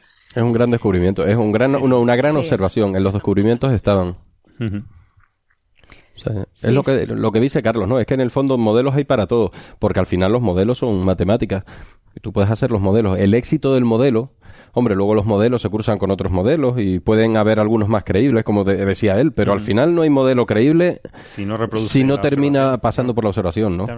Eh, esa es la validación del modelo y siempre lo hemos comentado varias veces, ¿no? Siempre la ciencia anda caminando entre teóricos y observaciones y observación, experimento y teoría, teoría. A veces va adelante la teoría, a veces va adelante la, la observación. A, veces ocurren cosas distintas. Observas algo que no se había visto y, no, y tienes que buscarle una explicación y tiene que venir el modelo detrás. Y en esta ocasiones al revés, ¿no? Tienes un modelo y hay que comprobar cuál de los porque no tienes uno, tienes 10 modelos y, hay que comprobar cuál te, con cuál te queda. Que además un poco, un poco eh, siguiendo con lo que decía Ángel, otro de las hay, varios, digamos, esto ya son un poco resultados más, quizá menos de impacto, ¿no? Uno de estos era efectivamente los, lo que llaman los, los estallidos rayos gamma cortos, eh, están asociados eh, o bien con fusión de estrellas de neutrones o bien con una estrella de neutrones y un agujero negro eh, fusionándose, que es, era el otro escenario para este tipo de, para este tipo de cosas. Eh, entonces, efectivamente, parece que, se confirma que esto es así. Había, había o sea, conocidos, había, creo que hay como eh, en los últimos 10 años, una cosa por el estilo, se, se, han detectado como 13 estallidos cortos de rayos gamma, ¿no? Y se sospechaba que había como 5 o 6 que tal vez viniesen de estrellas de neutrones. Y había uno que tenía se habían tomado observaciones en el óptico, ahí, pero bueno, eso es, eh, no, no, era muy seguro por, por eh, porque, bueno, eh, como, como antes comentabais, de, de este, en, este, en este caso, en esta kilonova, se ha detectado rayos X, pero se han detectado rayos X nueve días después de, después de, que, de que se produjese, produjese la, la, la mm. alerta, ¿no? Como en radio. ¿Eh? Sí, como en radio. Son, detecciones tardías. Para todos estos estallidos rayos gamma se habían detectado siempre los rayos X a la vez, casi, que se había detectado el, el estallido de rayos gamma. Y se sospecha que esto puede ser por, por el ángulo. O sea, esta, esta, esta binaria de neutrones, digamos, si te imaginas que la binaria de neutrones están girando sobre un disco, estamos viendo el disco casi eh, de frente, ¿no? Perdón, eh, casi de frente, pero, pero con un ángulo de unos 30 grados, una cosa así, ¿no? Entonces se supone que eh, eh, se sospecha que para casi todos estos estallidos de, neutrones, eh, de, perdón, de rayos gamma que conocíamos, lo estamos viendo casi de cara, o sea, casi con 180 grados, casi de frente. De manera que nos llegaban todos los rayos X y una vez que ya habíamos recibido todos los rayos X, empezamos a ver lo que había debajo. Ah, vale. En este caso, como está un poco de lado, los rayos, tú no ves directamente los rayos X, sino que tienes que esperar un poco a que, a que digamos, los rayos X salen como un poco con forma de paraguas, ¿no? O como una set. Entonces, eh, al principio están muy colimados, es un jet muy estrecho, muy, estrechito, y a medida que pasa el tiempo se abre un poco. Entonces, como, como lo estamos viendo desde un ángulo, tú solo lo ves cuando este jet se ha, se ha abierto un poco, y por eso tiene este retraso de nueve días. Y mientras tanto, eres capaz de ver todo lo que hay debajo que en los otros casos no éramos capaces de verlos. Tal vez también porque el único aviso, aviso que teníamos era el estadio rayos gamma y los rayos X, con lo cual, si solo puedes ver eso, solo vas a ver aquellos en los que puedes ver las dos cosas. Claro, ¿no? es verdad. En este caso, como nos ha avisado las, ondas gravitacionales, hemos tenido la suerte de ver otra cosa que quizás nos habíamos perdido si no hubiese sido por esto. También esta inclinación explica un poco por qué el estallido de rayos gamma fue muy débil, en el sentido de que ha sido muy cercano, uno de los más cercanos que ha habido, eh, y, hemos no, hemos muerto. Exacto. Y hemos muerto y además es súper débil. O sea, ha sido importante porque fue en coincidencia con la onda gravitacional. Pero si esto hubiese pasado solo, solo pues no nos hubiese llamado la atención porque es simplemente uno más y débil. Y además, bueno, es uno de los primeros, si no el primero, que se detecta eh, o, que pensamos ¿no? que no está apuntando hacia nosotros, como decía Carlos, el chorro, porque claro, como no hay nada que te avise, aunque la mayoría, solo por probabilidad, la mayoría tiene, deberían ser este tipo de estallido de rayos gamma que no apuntan a nosotros. Bueno, pues como, como hemos visto, eh, eh, esto ha sido un resultado brutal que, va seguido además de, un, el primer descubrimiento eh, de, las ondas gravitacionales, que fue en septiembre de 2015, eh, ha llevado a que tres miembros fundadores de la colaboración LIGO eh, recibieran el Premio Nobel de Física ahora en el 2017. Quién sabe si con todos estos resultados y todas estas confirmaciones eh, que hemos obtenido con este descubrimiento, no se pudieran obtener nuevos, nuevos premios Nobel, ¿no? Ojalá que les toquen de primera, de segunda, de tercera. Claro, lo bueno es eso, que, que es una colaboración, lo importante es que, que, todo esto ha sido posible gracias a esta inmensa colaboración de, de, más de 2.000 eh, investigadores e investigadoras y, y, bueno, pues que, que, estamos consiguiendo grandes avances en la ciencia haciendo este tipo de colaboraciones. Y ahora... Un comentario, antes de saltar, simplemente un comentario sobre eso. Eh, se está... hay gente que ha intentado estimar más o menos cuántos astrofísicos han participado en, en, esta campaña de una forma u otra. Por insistir, quiero insistir en que, eh, todos los observatorios que pudieran apuntar a la fuente en cualquier, en cualquier parte del espectro electromagnético han estado apuntando. Pues al parecer alrededor del 15% de todos los astrofísicos mundiales han estado involucrados con esto. O sea, entonces, claro, y no solamente eso, sino todos los técnicos, ingenieros o físicos teóricos, gente de la colección de LIGO, de Virgo, de los satélites.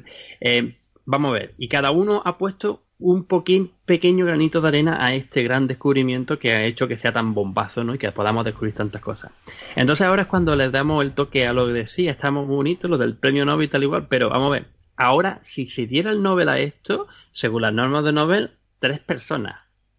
Justo, lo iba a comentar, es que estaba esperando, es justo eso iba a comentar. El concepto Nobel, y es como una reflexión igual al final, el concepto Nobel se empieza a quedar...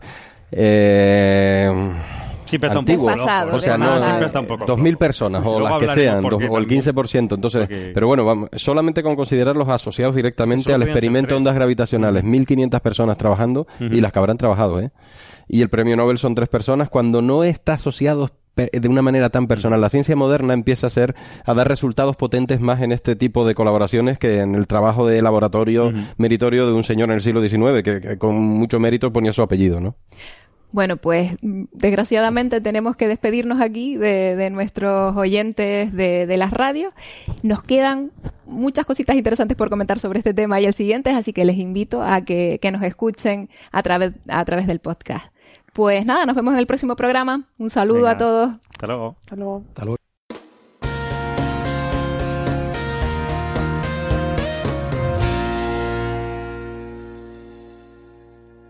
Bien, pues aquí despedimos a Pepa que se tiene que marchar y seguimos con nuestros oyentes del podcast. Y Ángel, creo que quedó una cosa por que querías que comentar sobre este tema, ¿verdad? Sí, en verdad había dos. Una que voy a decir de pasada y la otra que voy a contar un poquito más. La que voy a decir de pasada es, quería haberme introducido muy, muy, muy al principio de, eh, de la charla, del programa, cuando Carlos estaba contando cómo se producen los distintos elementos químicos dentro de las la estrellas y simplemente quería hacer la referencia ya que muchas veces estamos aquí hablando de ciencia de, física pura y dura de una de las gráficas más bonitas que existen en la naturaleza que es la de eh, la, energía de ligadura por eh, nucleón, o sea, por protón o por neutrón que existen dentro de los átomos, cuando lo comparas con cómo de masivos son los átomos. Entonces, esa tiene un pico precioso eh, alrededor del grupo del hierro.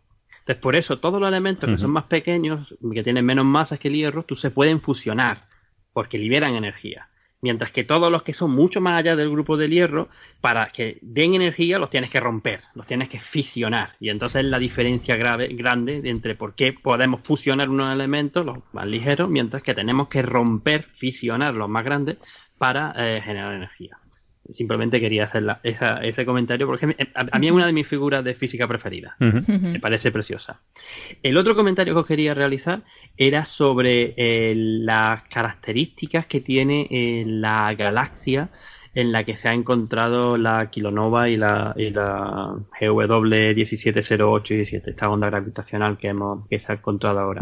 Porque es bastante es bastante curiosa, ¿no? Eh, tiene gracias a distintos tipos de observaciones, entre ellas también pues darle publicidad a las observaciones y al tipo de estudio que de, los resultados que se han sacado de nuestro de nuestro de, nuestro telescopio eh, es que cuando se, se, se ve se ve completamente pues eh, que en la no tiene mucha formación externa De hecho, hace más de un millón, de un, perdón, un millón de años, no un gigaño, de mil millones de años de que esta galaxia no está formando estrellas de forma regular, pero lo que sí se ven es que eh, tiene eh, bastantes indicios de que recientemente, hace pocos centenares de millones de años, ha sufrido eh, una fusión, una colisión con una galaxia más pequeña.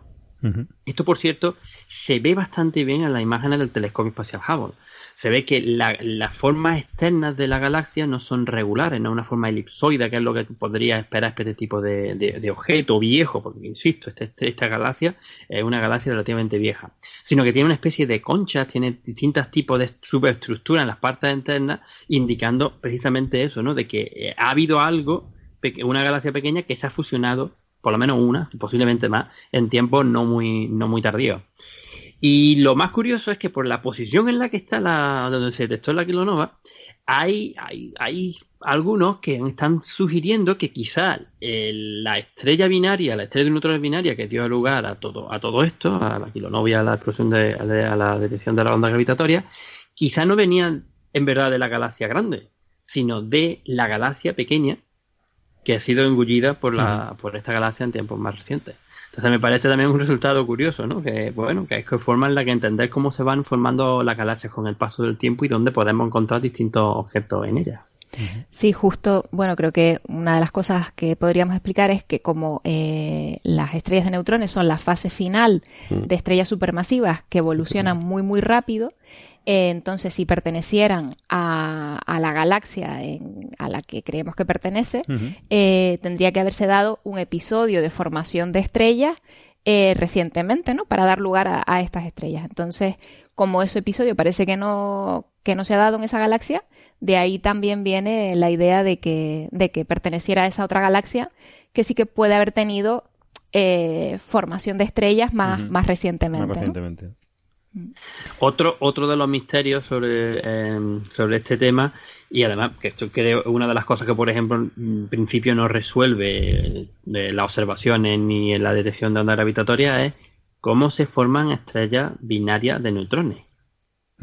Porque cuando tú tienes una, estrella de una estrella de neutrones, se, se, forma, como muy bien ha dicho Naira, por, como resto, el remanente de la explosión de una estrella de tipo masiva, entre 8 y 15 mm. veces la masa del Sol, que son las que al, explotar como supernova de tipo 2, en la parte central condensa de tal forma en que todos los electrones y los protones se machacan unos por los otros con, las fuerzas son capaces de romper la fuerza la, fuerza, eléctrica y lo que quedan solamente son los neutrones y la propia eh, fuerza la, propia mecánica cuántica el, principio de expulsión de Pauli es lo que hace que te mantenga ese, ese objeto súper súper súper denso que una, una estrella de neutrones la densidad es que es enorme. ¿eh? Tiene una cucharadita, una cucharadita de estrella de neutrones, pensad, pues tanto como la montaña del Everest o algo así. ¿eh? Bueno, algo me. Pues mira, ese cálculo lo estaba haciendo yo antes. Una, una cucharadita de estrella de neutrones pesaba como eh, 1 a la 9 toneladas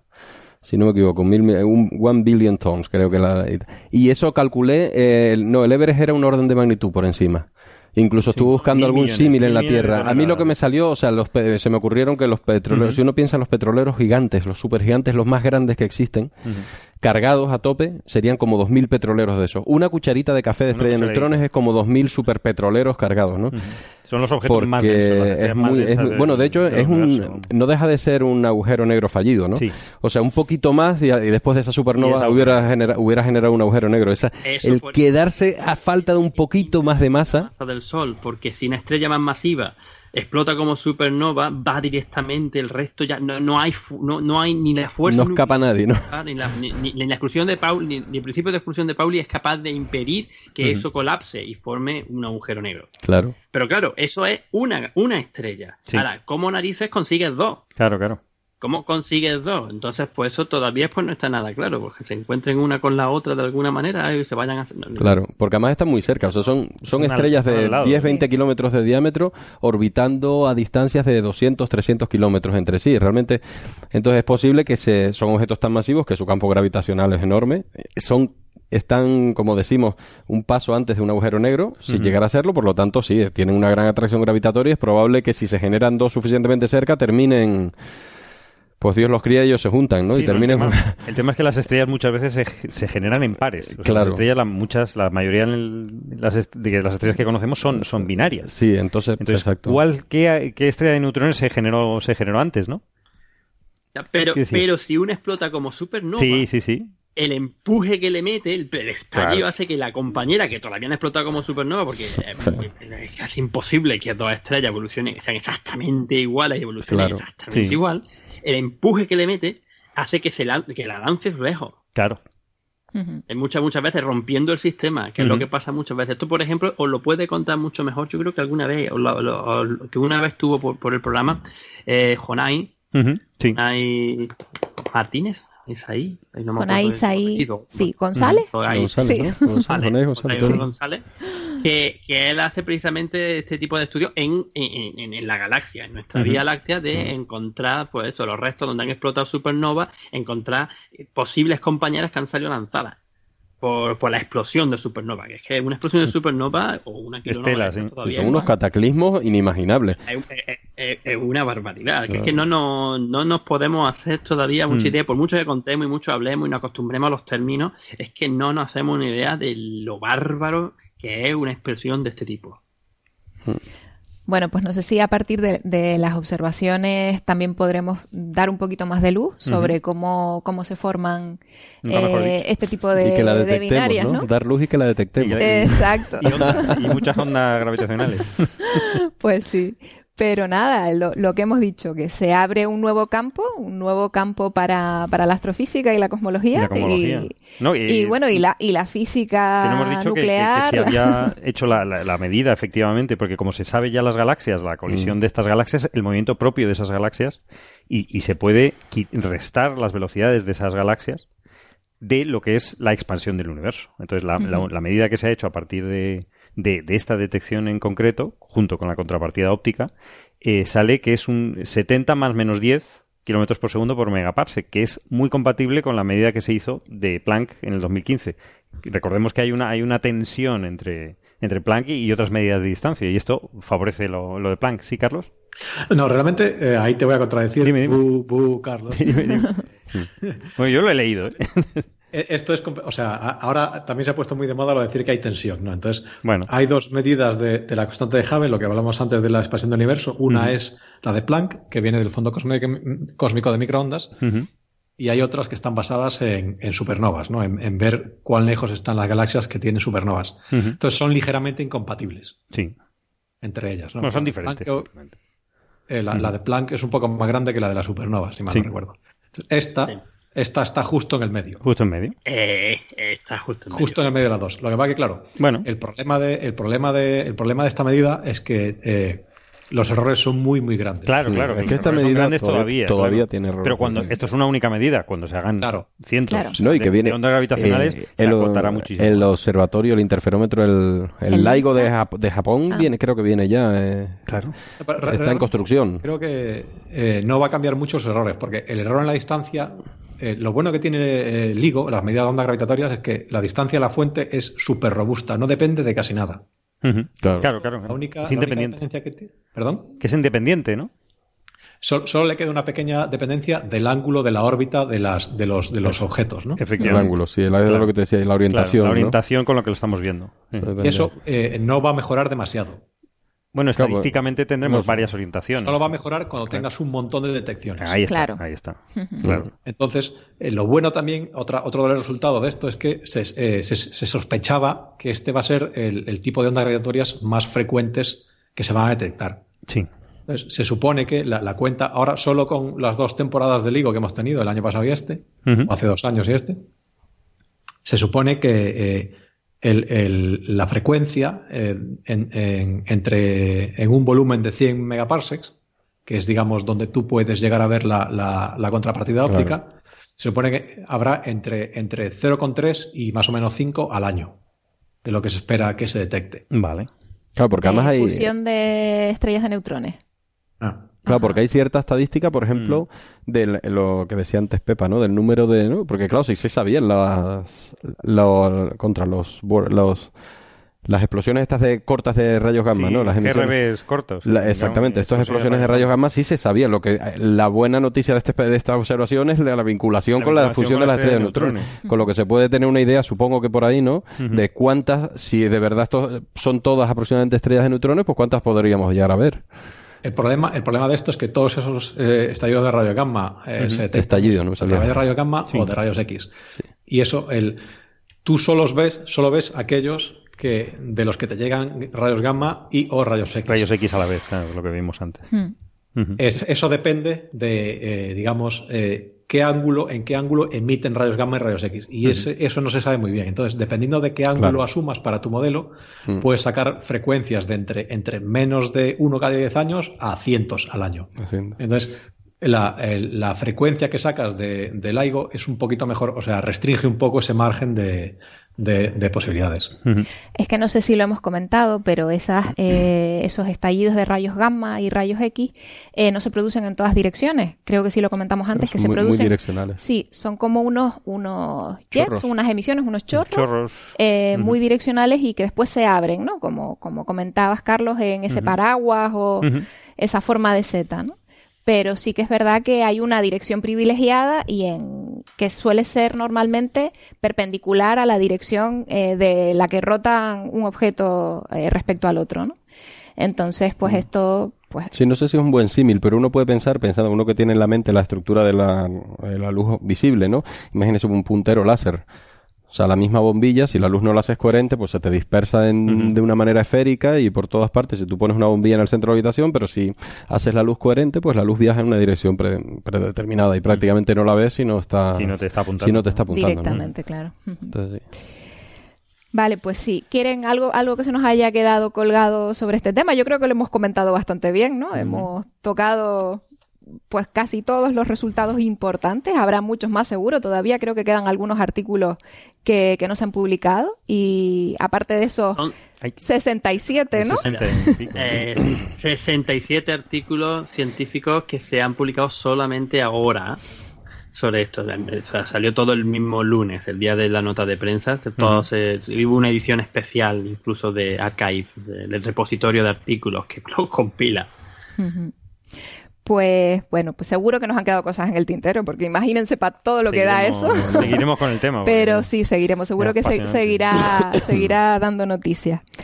Pues ahora vamos, si les parece, vamos a hablar de una mujer que también hizo un gran descubrimiento para la astrofísica, pero que probablemente por el hecho de ser mujer no recibió el premio Nobel de Física en su momento y además el reconocimiento de su trabajo se lo llevó su jefe, porque Ah. fue él el que firmó el artículo eh, del estudio que ella había realizado. Y seguro que esta no es la primera vez que escuchan una historia parecida. Tenemos el caso de Jocelyn Bell y otros menos conocidos.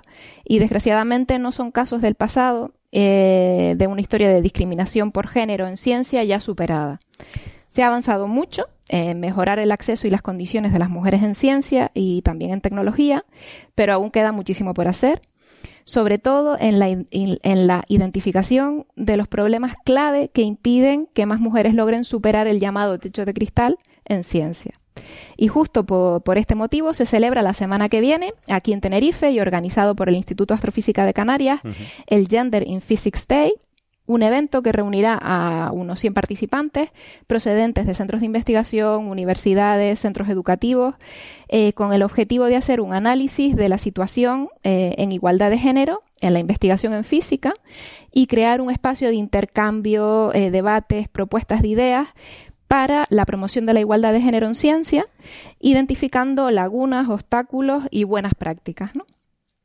Eh, la Unidad de Comunicación y Cultura Científica del IAC, eh, de la que yo formo parte, quiso aprovechar este evento para realizar un proyecto de divulgación multidisciplinar que pusiera de manifiesto el importante papel que juegan y han jugado en el pasado también las mujeres en astronomía y mostrar a las niñas y adolescentes que la ciencia y la tecnología son salidas profesionales totalmente a su alcance y que pueden ser muy atractivas. Pues este proyecto ha recibido financiación de la Fundación Española para la Ciencia y la Tecnología y gira en torno a Henrietta Leavitt, que fue una de esas figuras ocultas de la ciencia eh, y que realizó valiosas aportaciones a la astronomía. Eh, Henrietta fue una de las mujeres contratadas por el entonces director del observatorio de la Universidad de Harvard, Edward Pickering, para analizar placas fotográficas de- del cielo nocturno en una época en la que no se habían inventado todavía los ordenadores y, por tanto, las imágenes tenían que- que medirse y analizarse manualmente. Las personas que realizaban estos cálculos eran conocidos o conocidas como computadoras y el, el grupo de unas 80 mujeres al que pertenecía Henrietta recibió, por tanto, el nombre de las computadoras de, de Harvard.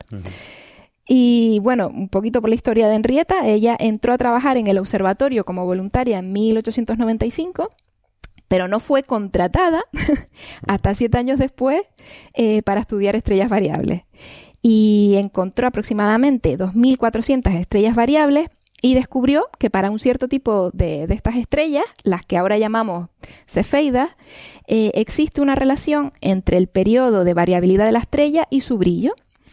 Eh, ella descubrió que las cefeidas apare- aparentemente más brillantes pulsaban más lentamente y por el contrario, las menos brillantes lo hacían con un periodo más corto. Y gracias a esta relación entre el periodo y el brillo de las cefeidas, eh, podemos medir distancias en, en el universo. Eh, porque midiendo el brillo de variabilidad, eh, podemos saber, eh, perdón, perdón, midiendo el periodo de variabilidad y midiendo el, el brillo aparente, eh, Ya sabes, podemos, claro, ya sabes a qué distancia ya sabes está. a qué distancia está. Sabes Exacto. el brillo que tendría si estuviese aquí al lado. Porque, porque la clave es que además ella las midió, ella descubrió las cefeidas que ella midió eran en placas todas de las nubes de Magallanes. Entonces la suposición de base que ella tomó es que estaban todas a la misma distancia. Entonces ella fijó la distancia y sacó la relación ¿no? entre la luminosidad y el periodo. Esas estrellas que son variables. Va- Digamos que quitó, se quitó una, una incógnita de Una la ecuación, variable, una claro. variable, ¿no? Y después vinieron, vino este, ahí este Heathroom, el, un danés también, y complementó, empezaron a calibrar, usar la, la relación que había sacado Henrietta Levy y calibrar en estrellas cefeidas de la propia Vía Láctea, con la distancia más corta. Entonces ya con, eran como tener calibres, era como fabricar una regla, así. Claro, Eh, Fue la base de- para medir las distancias del, De distancia, descubrimiento claro. Henrietta. Y, y Es lo que y hablábamos sacó. antes, justo. Sí. Que, que ahora Sí, tenemos sí. Una, una regla nueva, pero esta es la regla original. Esta es una, una de Una esas reglas, ¿no? regla- Porque, claro, a diferentes distancias primera. en el universo vamos necesitando diferentes Mm, reglas. Otra es, como comentaba Con Carlos antes, eh, las supernovas y después ya tenemos a distancias mucho más lejanas el, pues el desplazamiento al rojo producido por la expansión del universo. Pero tenemos que ir calibrando Paso a paso. unas unas escalas, digamos, con otras y esto fue pues un paso muy importante para, Es que fue para las Porque había otra regla antes, la regla del paralaje, el observar lo que pasa con Claro, nuestros ojos al ver en estéreo, ¿no? En estéreo. Cuando tú miras un objeto lejano desde dos posiciones separadas, pues, pues hay una triangulación que te permite saber aproximadamente qué distancia está, pero eso te permite funcionar en el entorno de nuestra Vía Láctea, por supuesto, nada más y muy, y muy poco, ¿no? Y con bastantes limitaciones en cuanto que te alejas un poco. La ventaja de la relación que sacó Henrietta Levy es que le permitía medir distancias en, en- en galaxias, por ejemplo, eh, no solo en la Vía Láctea, sino en galaxias vecinas. Y eso permitió uno de los primeros, una de las, pues fue básico, por ejemplo, para saber dónde estaba el Sol dentro de la Vía Láctea. Sí, que no se sabía en Eh, que eso lo hizo el sucesor de Pickering en el observatorio, ¿no? Eso lo hizo Harold Shapley después, que era poner el Sol en su sitio, po- sacar el Sol del centro de la Vía Láctea. Y eso le permitió a Hubble sacar la galaxia del centro del universo, por, posteriormente Claro, también aprovechar. claro, claro. O sea, no le dieron, o sea, Henrietta Levy no tuvo el premio Nobel probablemente por ser mujer y esto no es un activismo, esto es un hecho objetivo, Seguro, porque además estuvo muy, Sí. estuvo muy pedido y la terminaron nominando, pero murió, murió de cáncer y, No, cuando se nominaron quedó- en el 24 se había muerto hace tres años. se había muerto, Sí, entonces se exacto. quedó, Lo habían nominado cuando ya había... le faltó vida, ¿no? fallecido. O sea que sí, sí, es una verdad. de las vergüenzas de, de- de la ciencia y de los premios Nobel y, y que es muy apropiado escoger este ejemplo, ¿no? Sí. Pero hay muchísimos Mm. otros, desgraciadamente. Sí, y justo le- les quería recomendar que si les interesan las vidas de estas mujeres, bueno, fueron 80 mujeres eh, en total. Las calculadoras de Harvard. Las calculadoras de. Harvard. Ah, muy bien. Y si les interesa conocer en qué condiciones trabajaban, eh, cuáles eran las diferencias de salario, de reconocimiento. Sí, porque eran muy eh, baratas. No ganaban la mitad con un hombre. Sí, que es- que Bueno, es Henrietta menos, porque Henrietta encima iba como al principio en ratos libres. Henrietta No, padecía enfermedad sí. y tenía sus pequeños, tenía sus obligaciones familiares y con- entonces encima Henrietta la consideraban, era como la lo que hacemos broma ahora cuando se hacen sketch ahí con el becario, ¿no? El becario. Eh, Llevar los cafés. Y de hecho el trabajo que le encargó Pickering, al que por el que luego ahora podemos hablar bien, o sea, no, realmente fue, Pickering fue un hombre muy un hombre muy interesante también, ¿no? Porque es el que da el paso a todo esto. Pero efectivamente, él en principio la puso a hacer un trabajo Sí, un trabajo que en el que él pensaba que bueno era un trabajo de Cari realmente, no la puso a hacer el trabajo estrella, ¿no? Tenía ya tenía un equipo ya de mujeres haciendo Lo curioso es que salió un resultado científico súper importante de alguien que estaba haciendo un trabajo que en principio no tenía interés, ¿no? ¿Carlos? De, hecho ya más allá de, hombre, esto era el, final del siglo XIX, ¿no? Sí. Más allá de digamos, la situación social de las mujeres en aquellos momentos, o sea, Pickering iba un paso más, ¿no? Pickering, por lo visto, o sea, era un personaje de primera y tuvo un mogollón de problemas con muchas de las mujeres que estaban trabajando para él, muchas de las calculadoras. No solo estaba Henrietta, sino hay otra, hay otra mujer que se llama Antonia, Antonia C. Mauri. Antonia Mauri. Pero Antonia Mauri es que en concreto, porque además Antonia me tenía una relación familiar, no me acuerdo ahora de segundo, eh, y se llevaron mal por carácter también, sí. Era Antonia, lo que pasa es que. Era brillante, Antonia Mauri. ¿eh? Antonia era, era, nieta de Henry Draper, creo que es otro, otro astrónomo de. Exacto. el, el, que pagó los catálogos, sí. el, el primer catálogo de Draper. Entonces, Antonia lo terminó mandando a paseo. Sí, sí, se fue, Antonia se fue. Y se largó a trabajar con. con, uh, con eh, eh, eh, Hersprung. Se fue. con Hersprung, sí. Que es el, una de las cosas que le fastidiaba mucho a, a, Pickering, por lo visto, era que la gente hiciese sus cosas, ¿no? Entonces, él te ponía a trabajar en no sé qué y a ti mm. se te ocurrió otra cosa y a eso él, él, él no te paga para eso. Él te pagaba para que hicieras tu trabajo, ¿no? Entonces, tanto Henrietta como esta mujer, que pues básicamente esto lo que hacían era se tiraban, eh, en particular Antonia, se tiraba, eh, ellos tenían un montón de espectros de, estrellas, mm. entonces pero claro, no había ordenador ni nada, entonces tenías que ir mirando uno a uno, ¿no? Entonces, estas mujeres se dedicaban básicamente a eso, ir mirando espectro a espectro e intentando buscar pues cosas comunes que tuvieran para clasificarlos. Entonces, Antonia en concreto, por ejemplo, se dio cuenta de que estrellas tremendamente brillantes tenían unas ciertas características comunes, ¿no? Entonces, que tú podías, viendo el espectro, podías detectar una serie de cosas que te permitían saber cuán brillante iba a ser la estrella, a priori, ¿no? Entonces, e-, ella fue la primera que, por ejemplo, que identificó un tipo de estrella que es ahora lo que conocemos como supergigantes, ¿no? Entonces, pero, pero eh, Pickering no le pagaba para esas historias. Pickering le pagaba para que cogiese los espectros y los clasificase. Entonces, lo que pasa es que como esta mujer, pues eso, ya venía de venía una familia de ciencia muy, muy importante. De hecho, incluso creo que era parte de, era, era nobleza o algo así. es que Antonia había estudiado. Antonia Mauri fue un caso muy particular porque Antonia tuvo el problema probablemente, además que tenía un carácter también fuerte, ella era una persona, una mujer con un carácter eh, y tuvo aportaciones brillantes de manera muy independiente, efectivamente. De hecho, la clasificación de estrellas la verdad es que la historia es muy compleja. A veces se tiende a hablar estos temas, en mi opinión, un poco, mm, se simplifica un poco, ¿no? Con el paso de la historia se buscan discursos y todos muy en paralelo. De hecho, la primera clasificación de estrellas, de hecho, probablemente fue al padre Ángelo Secchi, ¿no? En, a mitad del siglo XIX. Y Ángelo Secchi hizo la primera clasificación formal de estrellas por sus características espectrales y las dividió en cuatro grupos el paso de, o sea, Pickering hereda este trabajo y empieza a tratar, empiezan a hacer, a sacar espectros en el observatorio de Harvard. Después vendría el después pondría el telescopio en Arequipa, fue otro paso adicional. Pero Pickering era un tipo controvertido, era un tipo y al mismo tiempo, ah, por ponerlo en su contexto histórico, o sea, Pickering no era un astrónomo, no era un astrónomo y pasa a dirigir un observatorio astronómico, siendo físico, él era físico. Entonces Pickering cambia el paradigma en el observatorio de Harvard. Pickering tenía enemigos ahí, compañeros, los que quería. Y los malintencionados, pues cuando él empezó a contratar mujeres, que además empezó por una mujer muy particular, eh, que podemos nombrarla, Wilmina Fleming fue su primera contratada, ¿no? Y él empieza a contratar mujeres y cuando descubre que le está yendo fenomenal y además le sale muy barato, porque también era un tipo muy pragmático, eh, los malintencionados hablaban, o sea, ahora se las conoce como las computadoras de Harvard o el harén de Pickering. O sea, era el harén de Pickering, eran esas mujeres que él tenía allí trabajando para él pues quién sabe de no, de cualquier manera. Pero era un tipo muy pragmático y no tuvo ningún complejo, por ejemplo, en contratar mujeres. Y las primeras contrató 10 mujeres, eh, que además puso, o sea, el problema, Pickering eh, se cursó en la vida con esta mujer, con Wilmina Fleming, que fue la primera. Esto fue eh, en el año en el año 80, 1880, que esto fue una chica escocesa que había emigrado, era una maestra escocesa y había emigrado a Estados Unidos y porque se, le, agobiaba, ¿no? Ella realmente necesitaba vivir la vida con 16, 17 años y se quedó, se fue para Boston y se quedó empreñada y la abandonó el marido por las causas que no sabe muy bien. El marido terminó su vida en Nueva York teniendo tres hijos más, o sea que tampoco, probablemente por y se vio en la calle y empezó a trabajar en el servicio de la casa personal, como criada allí en la casa de Pickering. Y Pickering se dio cuenta que esto era una mujer brillante. Y porque era un tipo muy pragmático, efectivamente. Luego tuvo, o sea, tenía luces y sombras, ¿no? Así que cuando la dejó, se fue a Escocia ella a parir, ya volvió con la madre y según volvió a Boston, a Wilmina le dijo, no, tú a la casa no te vas, esto es un desaprovechamiento. Tú te vas aquí que estoy hasta las narices de los ayudantes que tengo que no son capaces de sacarme un resultado, ¿no? Y unos años después, o sea, fue cuando se le ocurrió, también hubo una influencia muy importante de una pionera llamada María Mitchell, todavía anterior, también de mitad del 19, ya era muy mayor María Mitchell, que se ve que tuvo también influencia. Ella estaba en la Universidad de Vassar, en Nueva York, y tuvo mucha influencia en Pickering, también le decía, supongo que le diría algo así como, pon una mujer y te va a hacer el trabajo, te lo estoy diciendo, ¿no? y en esto pone a Mina Fleming, que era una persona brillantísima también y con muchas ganas, pero sin formación científica, fíjense. Y da, empieza a hacer un trabajo espectacular con una meticulosidad y un rigor exagerado. Cuando así que se da cuenta de que le sale rentable contratar mujeres. Y contrata esa primera oleada de 10 mujeres, entre las que estaba Antonia Mauri y Antonia Mauri, pero Antonia Mauri sí era estudiada en ciencias, había estudiado ciencia y era una persona muy, muy brillante.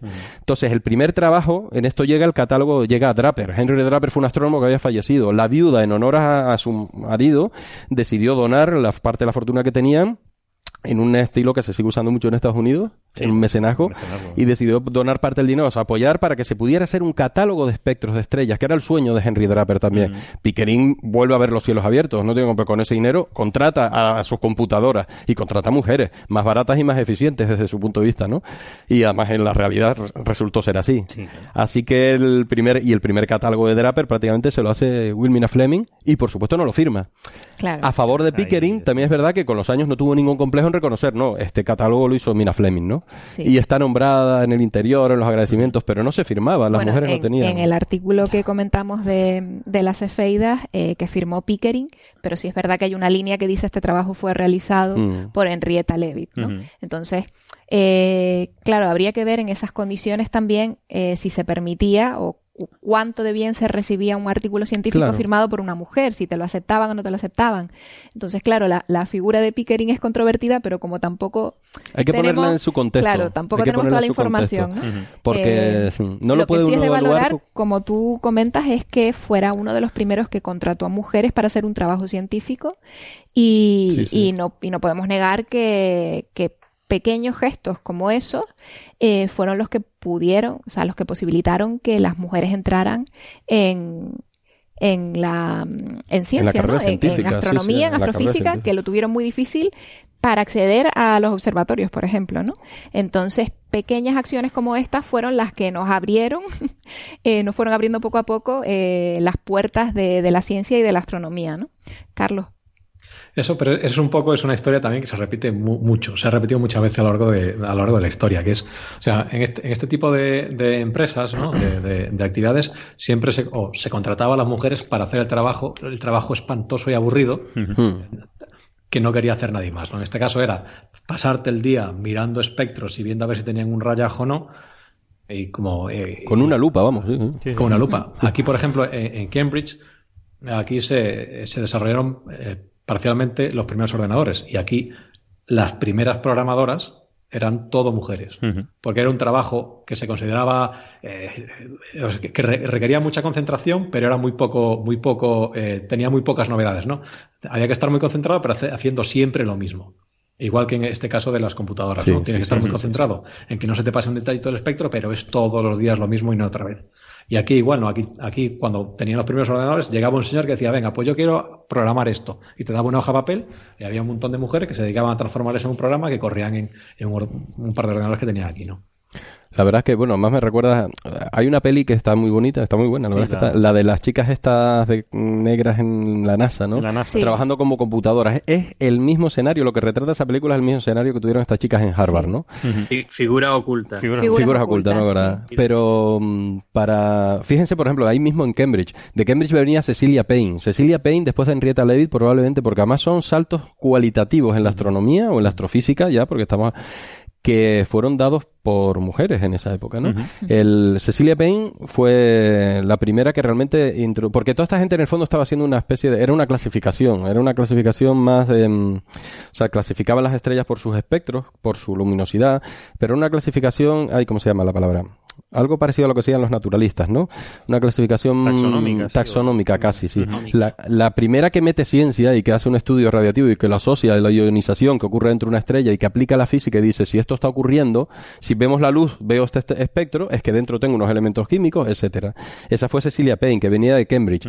Ella se estudió en Cambridge, terminó su carrera, pero no se graduó. En los años 20 ya, ¿eh? Porque estamos hablando, Mina Fleming la contrató Pickering en el 81. Eh, Henrietta Leavitt fue un poquito después, entra en los 90. Y esta chica llega, a- o sea, termina sus estudios en Cambridge en los años, en el 19, el 18. Y le dicen que puede ser profesora porque es que ha estudiado, pero no la pueden graduar porque la Universidad de Cambridge en aquel momento no reconocía graduaciones, no, no graduaba mujeres. Así que ella aprovecha y esa inercia que se había generando en, allí en Boston, ¿no? En Harvard, hace que el, el pues precisamente antes no eh, Harold Shepley, que fue el sucesor de Pickering, a la muerte de Pickering, bueno, bueno, un interino dos años también, pero después vino Harold Shepley, que fue un astrónomo eminente. Es el, al- a él le debemos esto de la zona de habitabilidad, por ejemplo, ahora, ¿no? Tiene muy- o esto de la posición del sol, ahora fue un tipo muy brillante también.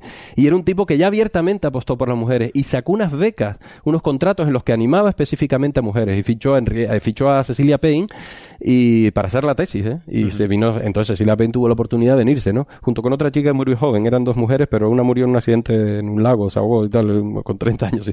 Pero bueno, Cecilia Payne tuvo más suerte y hizo una carrera espectacular. La tesis de Cecilia Payne sigue estando considerada eh, entre las mejores tesis de astrofísica realizadas a lo largo del siglo XX, ¿no? O sea, es una- y eso en los años 20 en, en Europa no tuvo cabida, ¿no? O sea, que estas inercias, estos pequeños gestos, como decía Naira, sí que abren camino, ¿no? Y cómo o esas políticas que a veces se critican, ¿no? ¿no? ¿Por cómo vamos a hacer una beca específicamente para mujeres? Pues eso permitió sacar probablemente uno de los otro de los siguientes resultados más brillantes de- y que ha permitido dar un paso gigante en la, en la evolución de la astrofísica, que es este de Cecilia Payne o el de Henrietta Levy. O sea que- Y, y tenemos Que que... estricta- estrictamente hablando, perdona que te Sí. corte, Naira. Estrictamente hablando, eh, la tesis doctoral de Cecilia Payne es la primera tesis de verdad de astrofísica. Pues probablemente, sí, señor. Porque es cuando se introdujo la física que se conocía para intentar Sí, explicar de qué estaban hechas las estrellas. Que es lo que ella encontró y que al principio no se lo creía ni siquiera los que le supervisaron la tesis. No, no, no. Entre, entre ellos eh, Russell, que nos decía que no, que ella aceptaba, que vale, que se lo aceptaba, pero que estaba mal. Que tuvo pasar, tuvieron que pasar dos o tres años. O sea, voy a, decirlo bien. Eh, e- ella en su tesis, su principal conclusión era que las estrellas estaban muy calientes y de que lo que se veía en el espectro de la estrella y la más da- daba eh, y re- reflejaba esa, esa, esa- esas propiedades físicas de la estrella que estaban sobre todo compuestas por hidrógeno y helio. Los elementos pesados, como, por, como pasa en la Tierra, cualquier eh, el hierro, el silicio, el carbono, incluso el oxígeno, todo eso, eso apenas existían en la, en la, en la estrella. Lo que sobre todo eran, eran bolas gigantescas de hidrógeno y helio. Y eso al principio, lo- mm, eh, no, esto no, esto, tú te has equivocado en los cálculos. De hecho, le, le- le pidieron que rectificara y que añadiera una última frase en su tesis diciendo que aunque todos estos cálculos eh, ha puesto todo su detalle tal y cual, posiblemente estén mal. Sí, que es como lo del sin embargo se mueve aquel de que, que dicen, ¿no? Que dijo Galileo, que nadie dice. nadie- Parecido, sí, algo parecido. Y, y también me, me- me dejáis que haga el comentario con respecto con respecto a esto, Eh, porque Harvard, eh, eh, lo, lo hemos dicho, pero no, me gustaría contextualizarlo bien.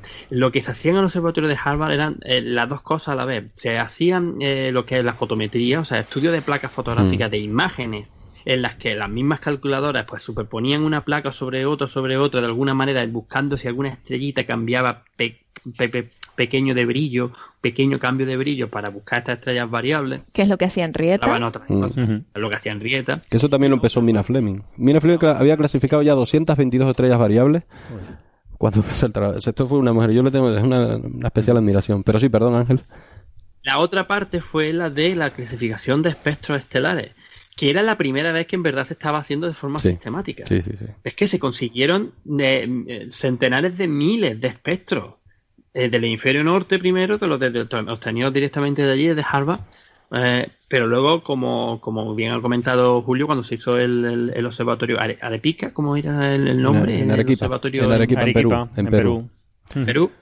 Eh, pues cuando de, allí pues consiguieron muchísimas también muchísimos eh, espectros.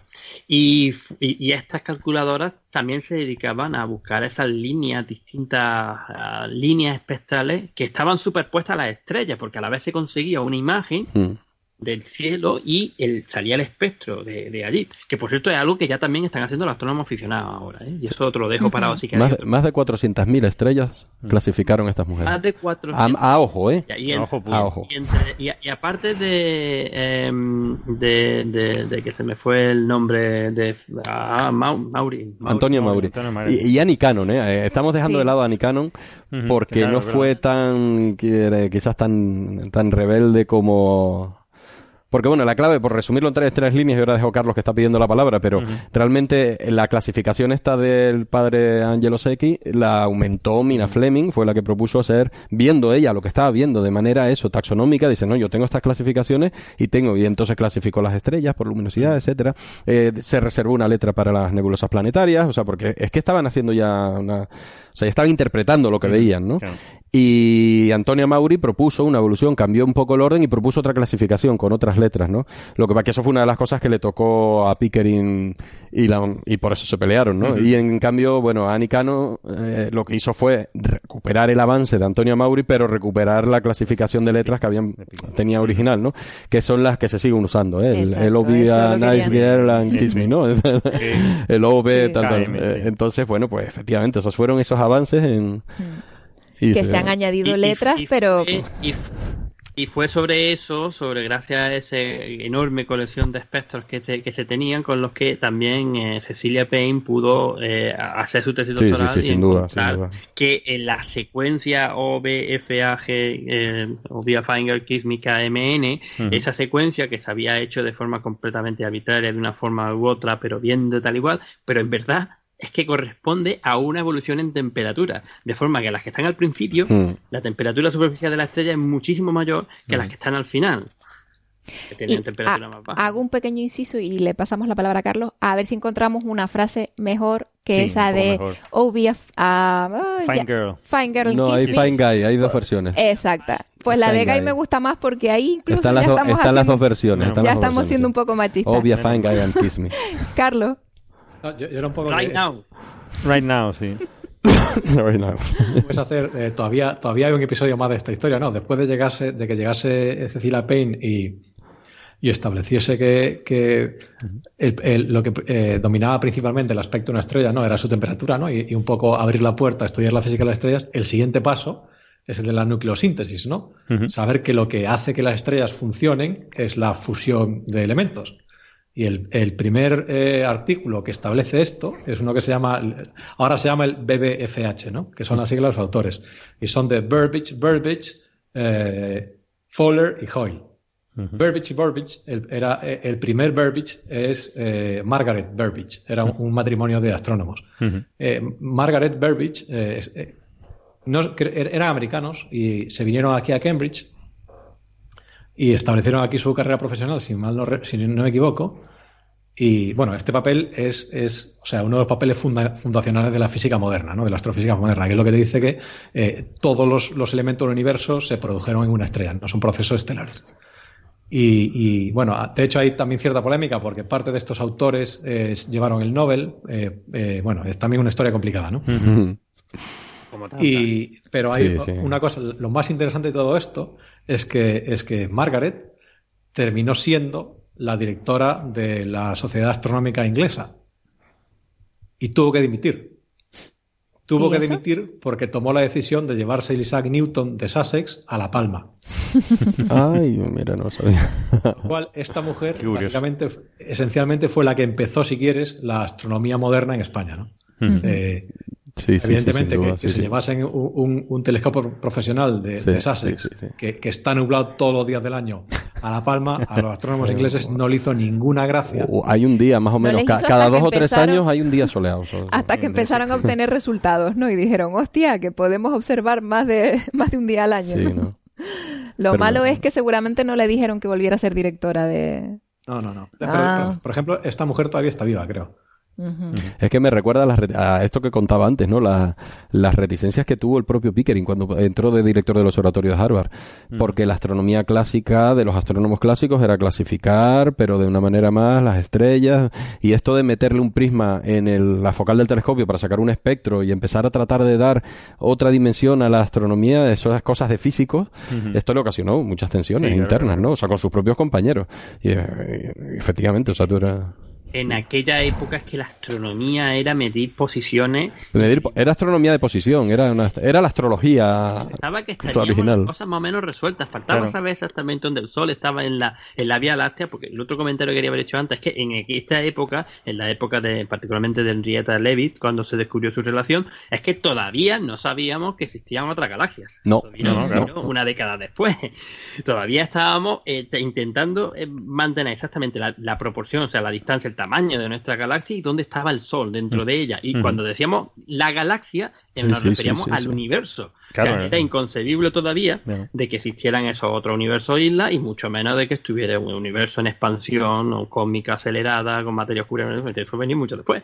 O sea, que es que- Mucho después, pero todos ayer, ¿eh? Porque estamos hablando de 100 años, ¿eh? Eso. Sí.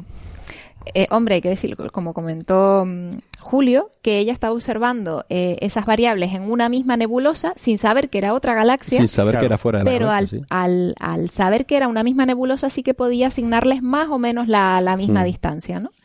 y, y bueno, creo que es muy importante lo que acabas de decir, que esto fue hace 100 años o menos. Y, y, bueno, pues eh, un poco eh, lo que se pretende con, con el evento de la semana que viene es, es poner de manifiesto que, que en estos 100 años eso se ha avanzado, pero que, que queda muchísimo por Eso es lo hacer. que yo quería decir, que, que vale, que parece que, que fui, fue efectivamente hace mucho tiempo y la cultura era diferente, pero es que ahora sigue pasando algo mm, parecido. Es decir, lo que no es justificable es que ahora, aunque eh, el acceso a las mujeres, a la técnica, a la Mm. ingeniería, a la ciencia, de cualquier tipo, en principio, ya se está equiparando, no es, no es exactamente así. Es decir, todavía hay pocas mujeres que entran en las carreras, hay muchísimo más que antes, efectivamente, pero llega un momento que hay un corte Sí. que se puede, que podemos intentar buscar la, la- por qué por qué pasa pero las mujeres dejan la carrera de astrofísica una vez eh, incluso por ejemplo en el caso de astrofísica que es el que más conozco no dejan las carreras de ciencias eh, en cambio los hombres no entonces yo creo que hay que ese problema es el que pues que tenemos que que, que acatar no o sea que tenemos que eliminar de alguna forma no porque no estamos en esa época eh, teníamos que haber evolucionado más todavía y que esto no es, no es, no es justificable de ningún, en ninguna forma, ¿no? Yo creo que va a ser muy importante si, si quieren en el próximo programa o en otros programas podemos discutir qué es lo que eh, todas esas eh, puntos de vista y toda esa problemática que, que se va a poner de manifiesto en la semana que viene, Ujú.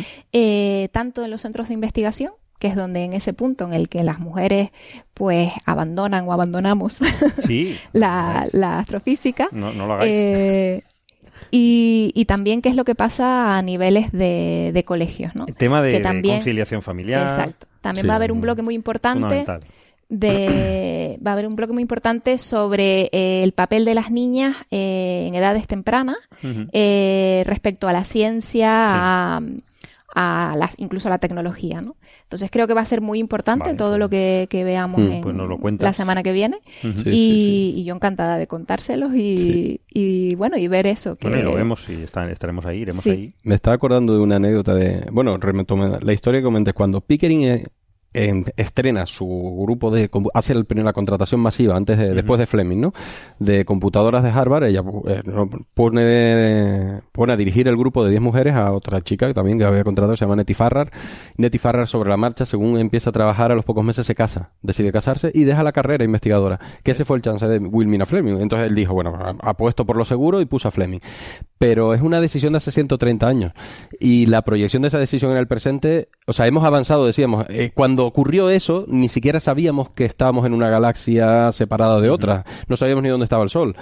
Eh, todo eso, el, el salto tan enorme en el conocimiento que hemos tenido y el salto tan, Tan pequeño tan pequeño en, culturalmente. en culturalmente, ¿no? Y por ejemplo, estaba que busqué ahora mismo, ¿no? O sea, eh, vale la pena nombrar a Vera Rubin ahora. Fue la primera mujer que pudo entrar en un telescopio en Monte Palomar en el año 65. Es que todas estas mujeres, eh, es lo que decía Carlos, se dedicaban a trabajos Estamos hablando de. muy en paralelo de- de a pesar de los resultados Antes, que sacaron, ¿no? eh, Jocelyn Bell que sigue viva, tiene 74 años creo, eh, descubrió lo- los púlsares, los estrellas de neutrones que giran. Claro, sí, sí, sí. Eh, era estudiante en esa época. El premio Nobel se lo llevó su supervisor. Claro. Otro caso, es decir, en- Jocelyn Bell, si no recuerdo mal, falleció lamentablemente ya? el año pasado, ¿Sí? el anterior, No me creo que sí. Está viva todavía. Está viva, está viva. ¿Está viva? está ¡Ay, viva. Dios mío! juraré que está viva, no la mates. Perdón. Fue la que- Vera Rubin fue la que falleció el año Vera pasado. Rubin. Ah, Vera vale, Rubin. vale. Dios ¿Seguro? mío. Vera Rubin. Jocelyn, Sí, Jocelyn Bell creo Ah, sí, el 25 de diciembre del 2016 falleció Vera Rubin. la sí. última, en la Está última bien. hora porque nos habríamos enterado. Yo Sí, sí. está Sí, viva. sí, sí, sí. Vale, vale, pero- Todavía tiene tiempo el comité Nobel Bueno, pero estamos, estamos hablando de mujeres que sufrieron semejantes discriminaciones y semejantes pérdidas de, de energía como sociedad. O sea, que, que, eh, que alguien como Vera Rubin se tuviera que pelear por entrar en un telescopio es una persona, bueno, murió, vale, efectivamente Vera Rubin acaba de fallecer, pero que podía estar viva, ¿no? Murió en el, el año pasado. pasado. Entonces estamos hablando de, no es una historia muerta, es una historia de estas cosas las han sufrido gente que sigue viva, ¿no? Y la Entonces, siguen eh, y la siguen sufriendo. Claro, o sea, hay, que- avances, que obviamente. no son tan famosos, Pero, pero, pero que si, si queréis que volvamos a lo del Nobel, Sí. vamos a repetir y vamos a repetirlo que en 2017 no ha habido ningún Nobel a mujer. Otra vez, es verdad. Otra vez. Ya, lo- ya lo hemos dicho, lo que repetimos. son hombres. En Y- 2016 pasó exactamente lo mismo. Eso no es casualidad.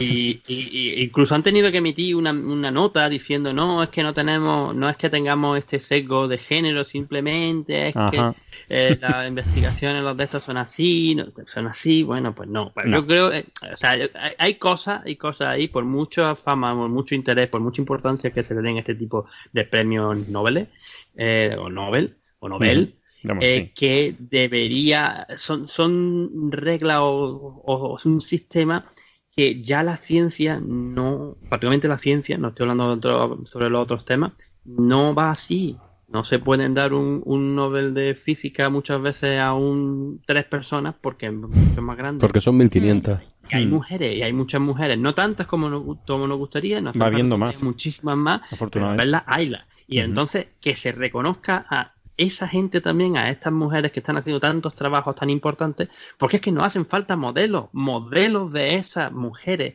que salgan a, lo- a la- a- a- que, que- que la gente los conozca, que, que salgan a los medios de comunicación, porque han Sí. recibido también estos premios por su valía, no por, no por las gracias porque sea mujer, sino porque es que se lo merecen. Como tanta, muchísima gente se, pues, se puede merecer estos, este tipo de galardones.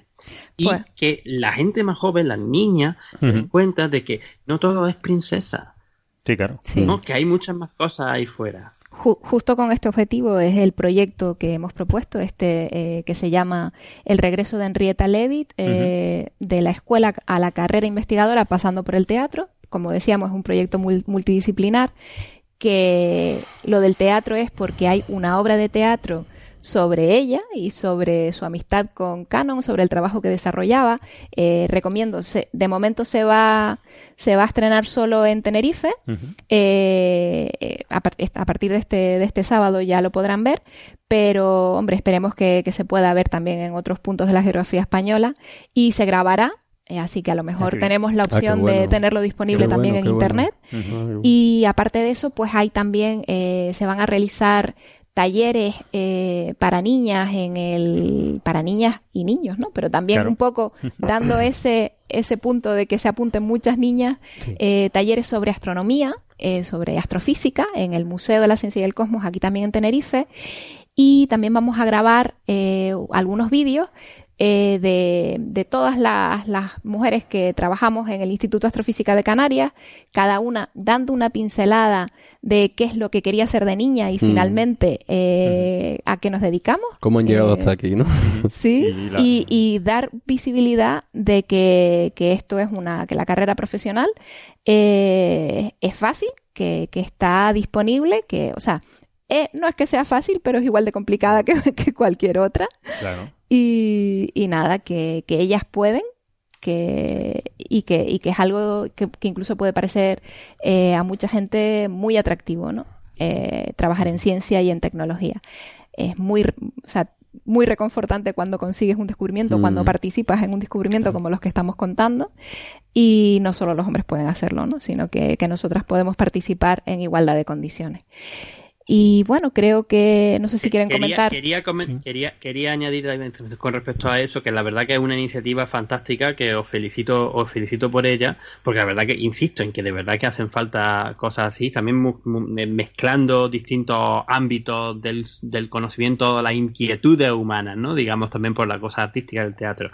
Y quería, quería entonces también unirlo porque eh, eh, recientemente, este año de hecho, también se ha, salió una iniciativa que se hace en, la, en, en, España peninsular se ha estado llevando en, bastantes sitios, que se conoce como científicas pasado, presente y futuro, en que cinco científicas actuales trabajando en distintos ámbitos de, eh, del conocimiento científico, interpretan a distintas científicas famosas a lo largo de la historia. Ah, Isabel Fernández e Hipatia, eh, Isabel Fernández, que por cierto era compañera mía en, matemáticas, bueno, matemáticas, en, la Universidad de Granada cuando aquellos tiempos pretéritos, pretéritos ella hace de Hipatia. Eh, luego tenemos a Mari Carmen Romero Ternero, que hace de, hace de Ada Lovelace, eh, de cosas de computación y todo eso. Luego también tenemos a Adela Muñoz Páez, que hace de Marie Curie. Qué guay el proyecto, ¿eh? Pues cada una va interpretando su, su, papel. Clara Grima, la famosa ah, divulgadora científica. Matemática. Y, matemática. compañera de los tres chanchitos, la chanchitera, eh, que hace de Rosalind Franklin. Y por último, María José Jiménez, que hace de Hedy Lamar. O sea, y, cada una de ellas además van vestidas, cada una con su, en su época, y van intentando pues contar su punto de vista, su ciencia, con la mentalidad que se tenían entonces, y luego ponerse en, perspectiva a ellos, pues cómo está la, situación actual. Y la verdad que está teniendo un montón de éxito y también la, se recomienda, se, está recomendando mucho. ¿eh? Pues Yo quiero nombrar una charla dentro de esta actividad. Mañana empiezan toda esta movida de actividades aquí en Tenerife, al que esté. Nuestra compañera Toño Varela hace una charla en particular sobre Henrietta Leavitt en el Museo de la Ciencia del Cosmos a las 7 creo que es. los que estén aquí en Tenerife, obviamente, los que no también pueden coger un avión y venirse incluso desde Australia, yo creo que te da tiempo, Ángel. Pero bueno, sobre todo los que están en Tenerife que lo tienen más fácil. tiempo. Sí, pues es mañana, mañana viernes. Mañana a las 7, ¿no? Eh, sí, bueno, mañana o el día que lo escuchen. Claro, claro ya viernes, nos viernes, viernes 20. Viernes, 20, sí, A las 7 de la tarde creo que empiezan el museo. Y hay otras actividades que no hemos comentado, pero bueno, como también están muy enfocadas a, aquí a Tenerife, pues las que son más internacionales, pues las, las iremos compartiendo en, en el programa y en las redes de, del Instituto de Astrofísica de Canarias. Yo también quería comentar, antes de que se me olvide, que eh, para todos aquellos y aquellas oyentes que, les interesen, les, haya interesado la vida de, todas estas mujeres, que en el blog Vía Láctea del Instituto de Astrofísica tenemos varias entradas. Una de ellas, por ejemplo, la, escribió Julio, que, que leyó mucho y, y, se investigó mucho para, para escribir sobre, sobre William Mina, Fleming. Eh, hay otras entradas también, una sobre Henrietta y sobre mm. otras, algunas otras de las calculadoras de Harvard. Eh, les recomiendo que si tienen interés, pues también lo pueden ver. Y, Carlos, tú querías comentar también eh, el blog, ¿no? Hay un blog estupendo de, creo que es Natalia Selman, ¿no? Que, de sí. enrieta.ia.es, de hace unos años. Pues te cuenta, hay vídeos, hay textos magníficos, pues contando toda su historia y toda la, y está muy eh, fantásticamente documentado. Altamente recomendable también. Esto hay, también tenía un poco de obra de teatro Natalia. También. Sí. En, esa, en esa, no le gusta nada, claro. es que justamente Natalia fue eh, la que interpretó a Henrietta, la primera vez que esta obra de teatro ah, se hizo, sí, en su primera versión, que se hizo con motivo del Año Internacional de la Astronomía, en el 2009, y ahora la obra de teatro se ha, eh, la, lleva una, una, compañía de teatro, la dirige, y han hecho algunos cambios, ¿no? Una, pequeña adaptación, pero la primera versión fue Natalia participó como Henrietta. Bueno, pues si, si les parece bien, eh, nos, despedimos. antes de terminar completamente el tema, personas que sea tan, tan pesado, quería también recomendar un libro. Ah, vale. Sí, sí. Eh, que se llama El universo de cristal de la de Dava Sobel, que es una periodista científica de, eh, estadounidense que justamente narra con bastante detalle toda la historia de las computadoras de Harvard por eso precisamente se llama el universo de cristal, ¿no? Por todo el tiempo que pasaba en ella eh, mirando las distintas placas fotográficas que no eran más que otra cosa que cristal, ¿no? Que es donde encontraban sus observaciones. De ahí es donde la verdad que ha hecho un- una investigación histórica bastante completa, buscando cartas y mirando en los archivos de Harvard y todo eso para intentar estar un poco mejor, pues, cómo pasaron la, cómo fueron desarroll- desarrollándose los acontecimientos de todas estas mujeres y que y, subrayando la importancia de la labor que todas ellas, desde Williamina Fleming, hasta a Cecilia Payne, pasando por ah, Antonia Mauri, eh, mm, se, la diré, todas, bueno, todas las que estado, en Henrietta Leavitt y, y Annie Cannon, digamos que son las más, quizás quizás las destacadas, pues estuvieron en, en- en el observatorio de Harvard. Pues muchas gracias Ángel, lo- me lo apunto, que este me lo quiero leer. Mm. Y creo que querías comentarnos algo también de un premio Ondas. Unos compañeros. ¿no? Y sí, es que, es que, bueno, lo tengo. La verdad que me hace muchísima ilusión poder, poder decir esto porque yo me enteré esta mañana, cuando lo leí de un Twitter esta mañana, bueno, sí, eh, parecía, digo, ¿esto cómo puede ser? ¿No? Bueno, a nuestros queridos compañeros de Catástrofe Ultravioleta, un otro podcast científico eh, fantástico, eh, Antonio Martínez Ron, Javier Álvarez y el, el irreductible Javier Peláez, Sí, sí. eh, pues le han, gana- han sido los ganadores del premio Onda 2017 al mejor programa de radio digital. O sea que un, podcast científico se ha ganado este gran premio a nivel eh, español que se otorgan a distintos eh, premios de, de radio. Que creo que es vamos, un logro impresionante para estar súper contentos porque la verdad que el, el programa se lo, se lo merece. Sí, sí, Así una que ya sabemos, fantástica. tenemos que poner las pilas para, otro, para otra ocasión. Enhorabuena, la, la verdad que mi mayor eh, enhorabuena a todos ellos y bueno, pues esto también es, eh, nos incita ¿no? a, Es muy positivo, sí, para todos sí. los que hacemos esto. No, Sí, sí. a- a seguir haciendo esto Pues sí. una semanita más. Pues- no para tan interactiva. Esperemos que sí. nada, sabes que te lo agradecemos en el alma. Pues nada, eh, muchísimas gracias a todos y a todas por, por estar aquí hoy. Y nada, nos vemos, nos escuchamos prontito. Un saludito. Hasta luego. Venga, hasta luego. Hasta luego. Buenas noches.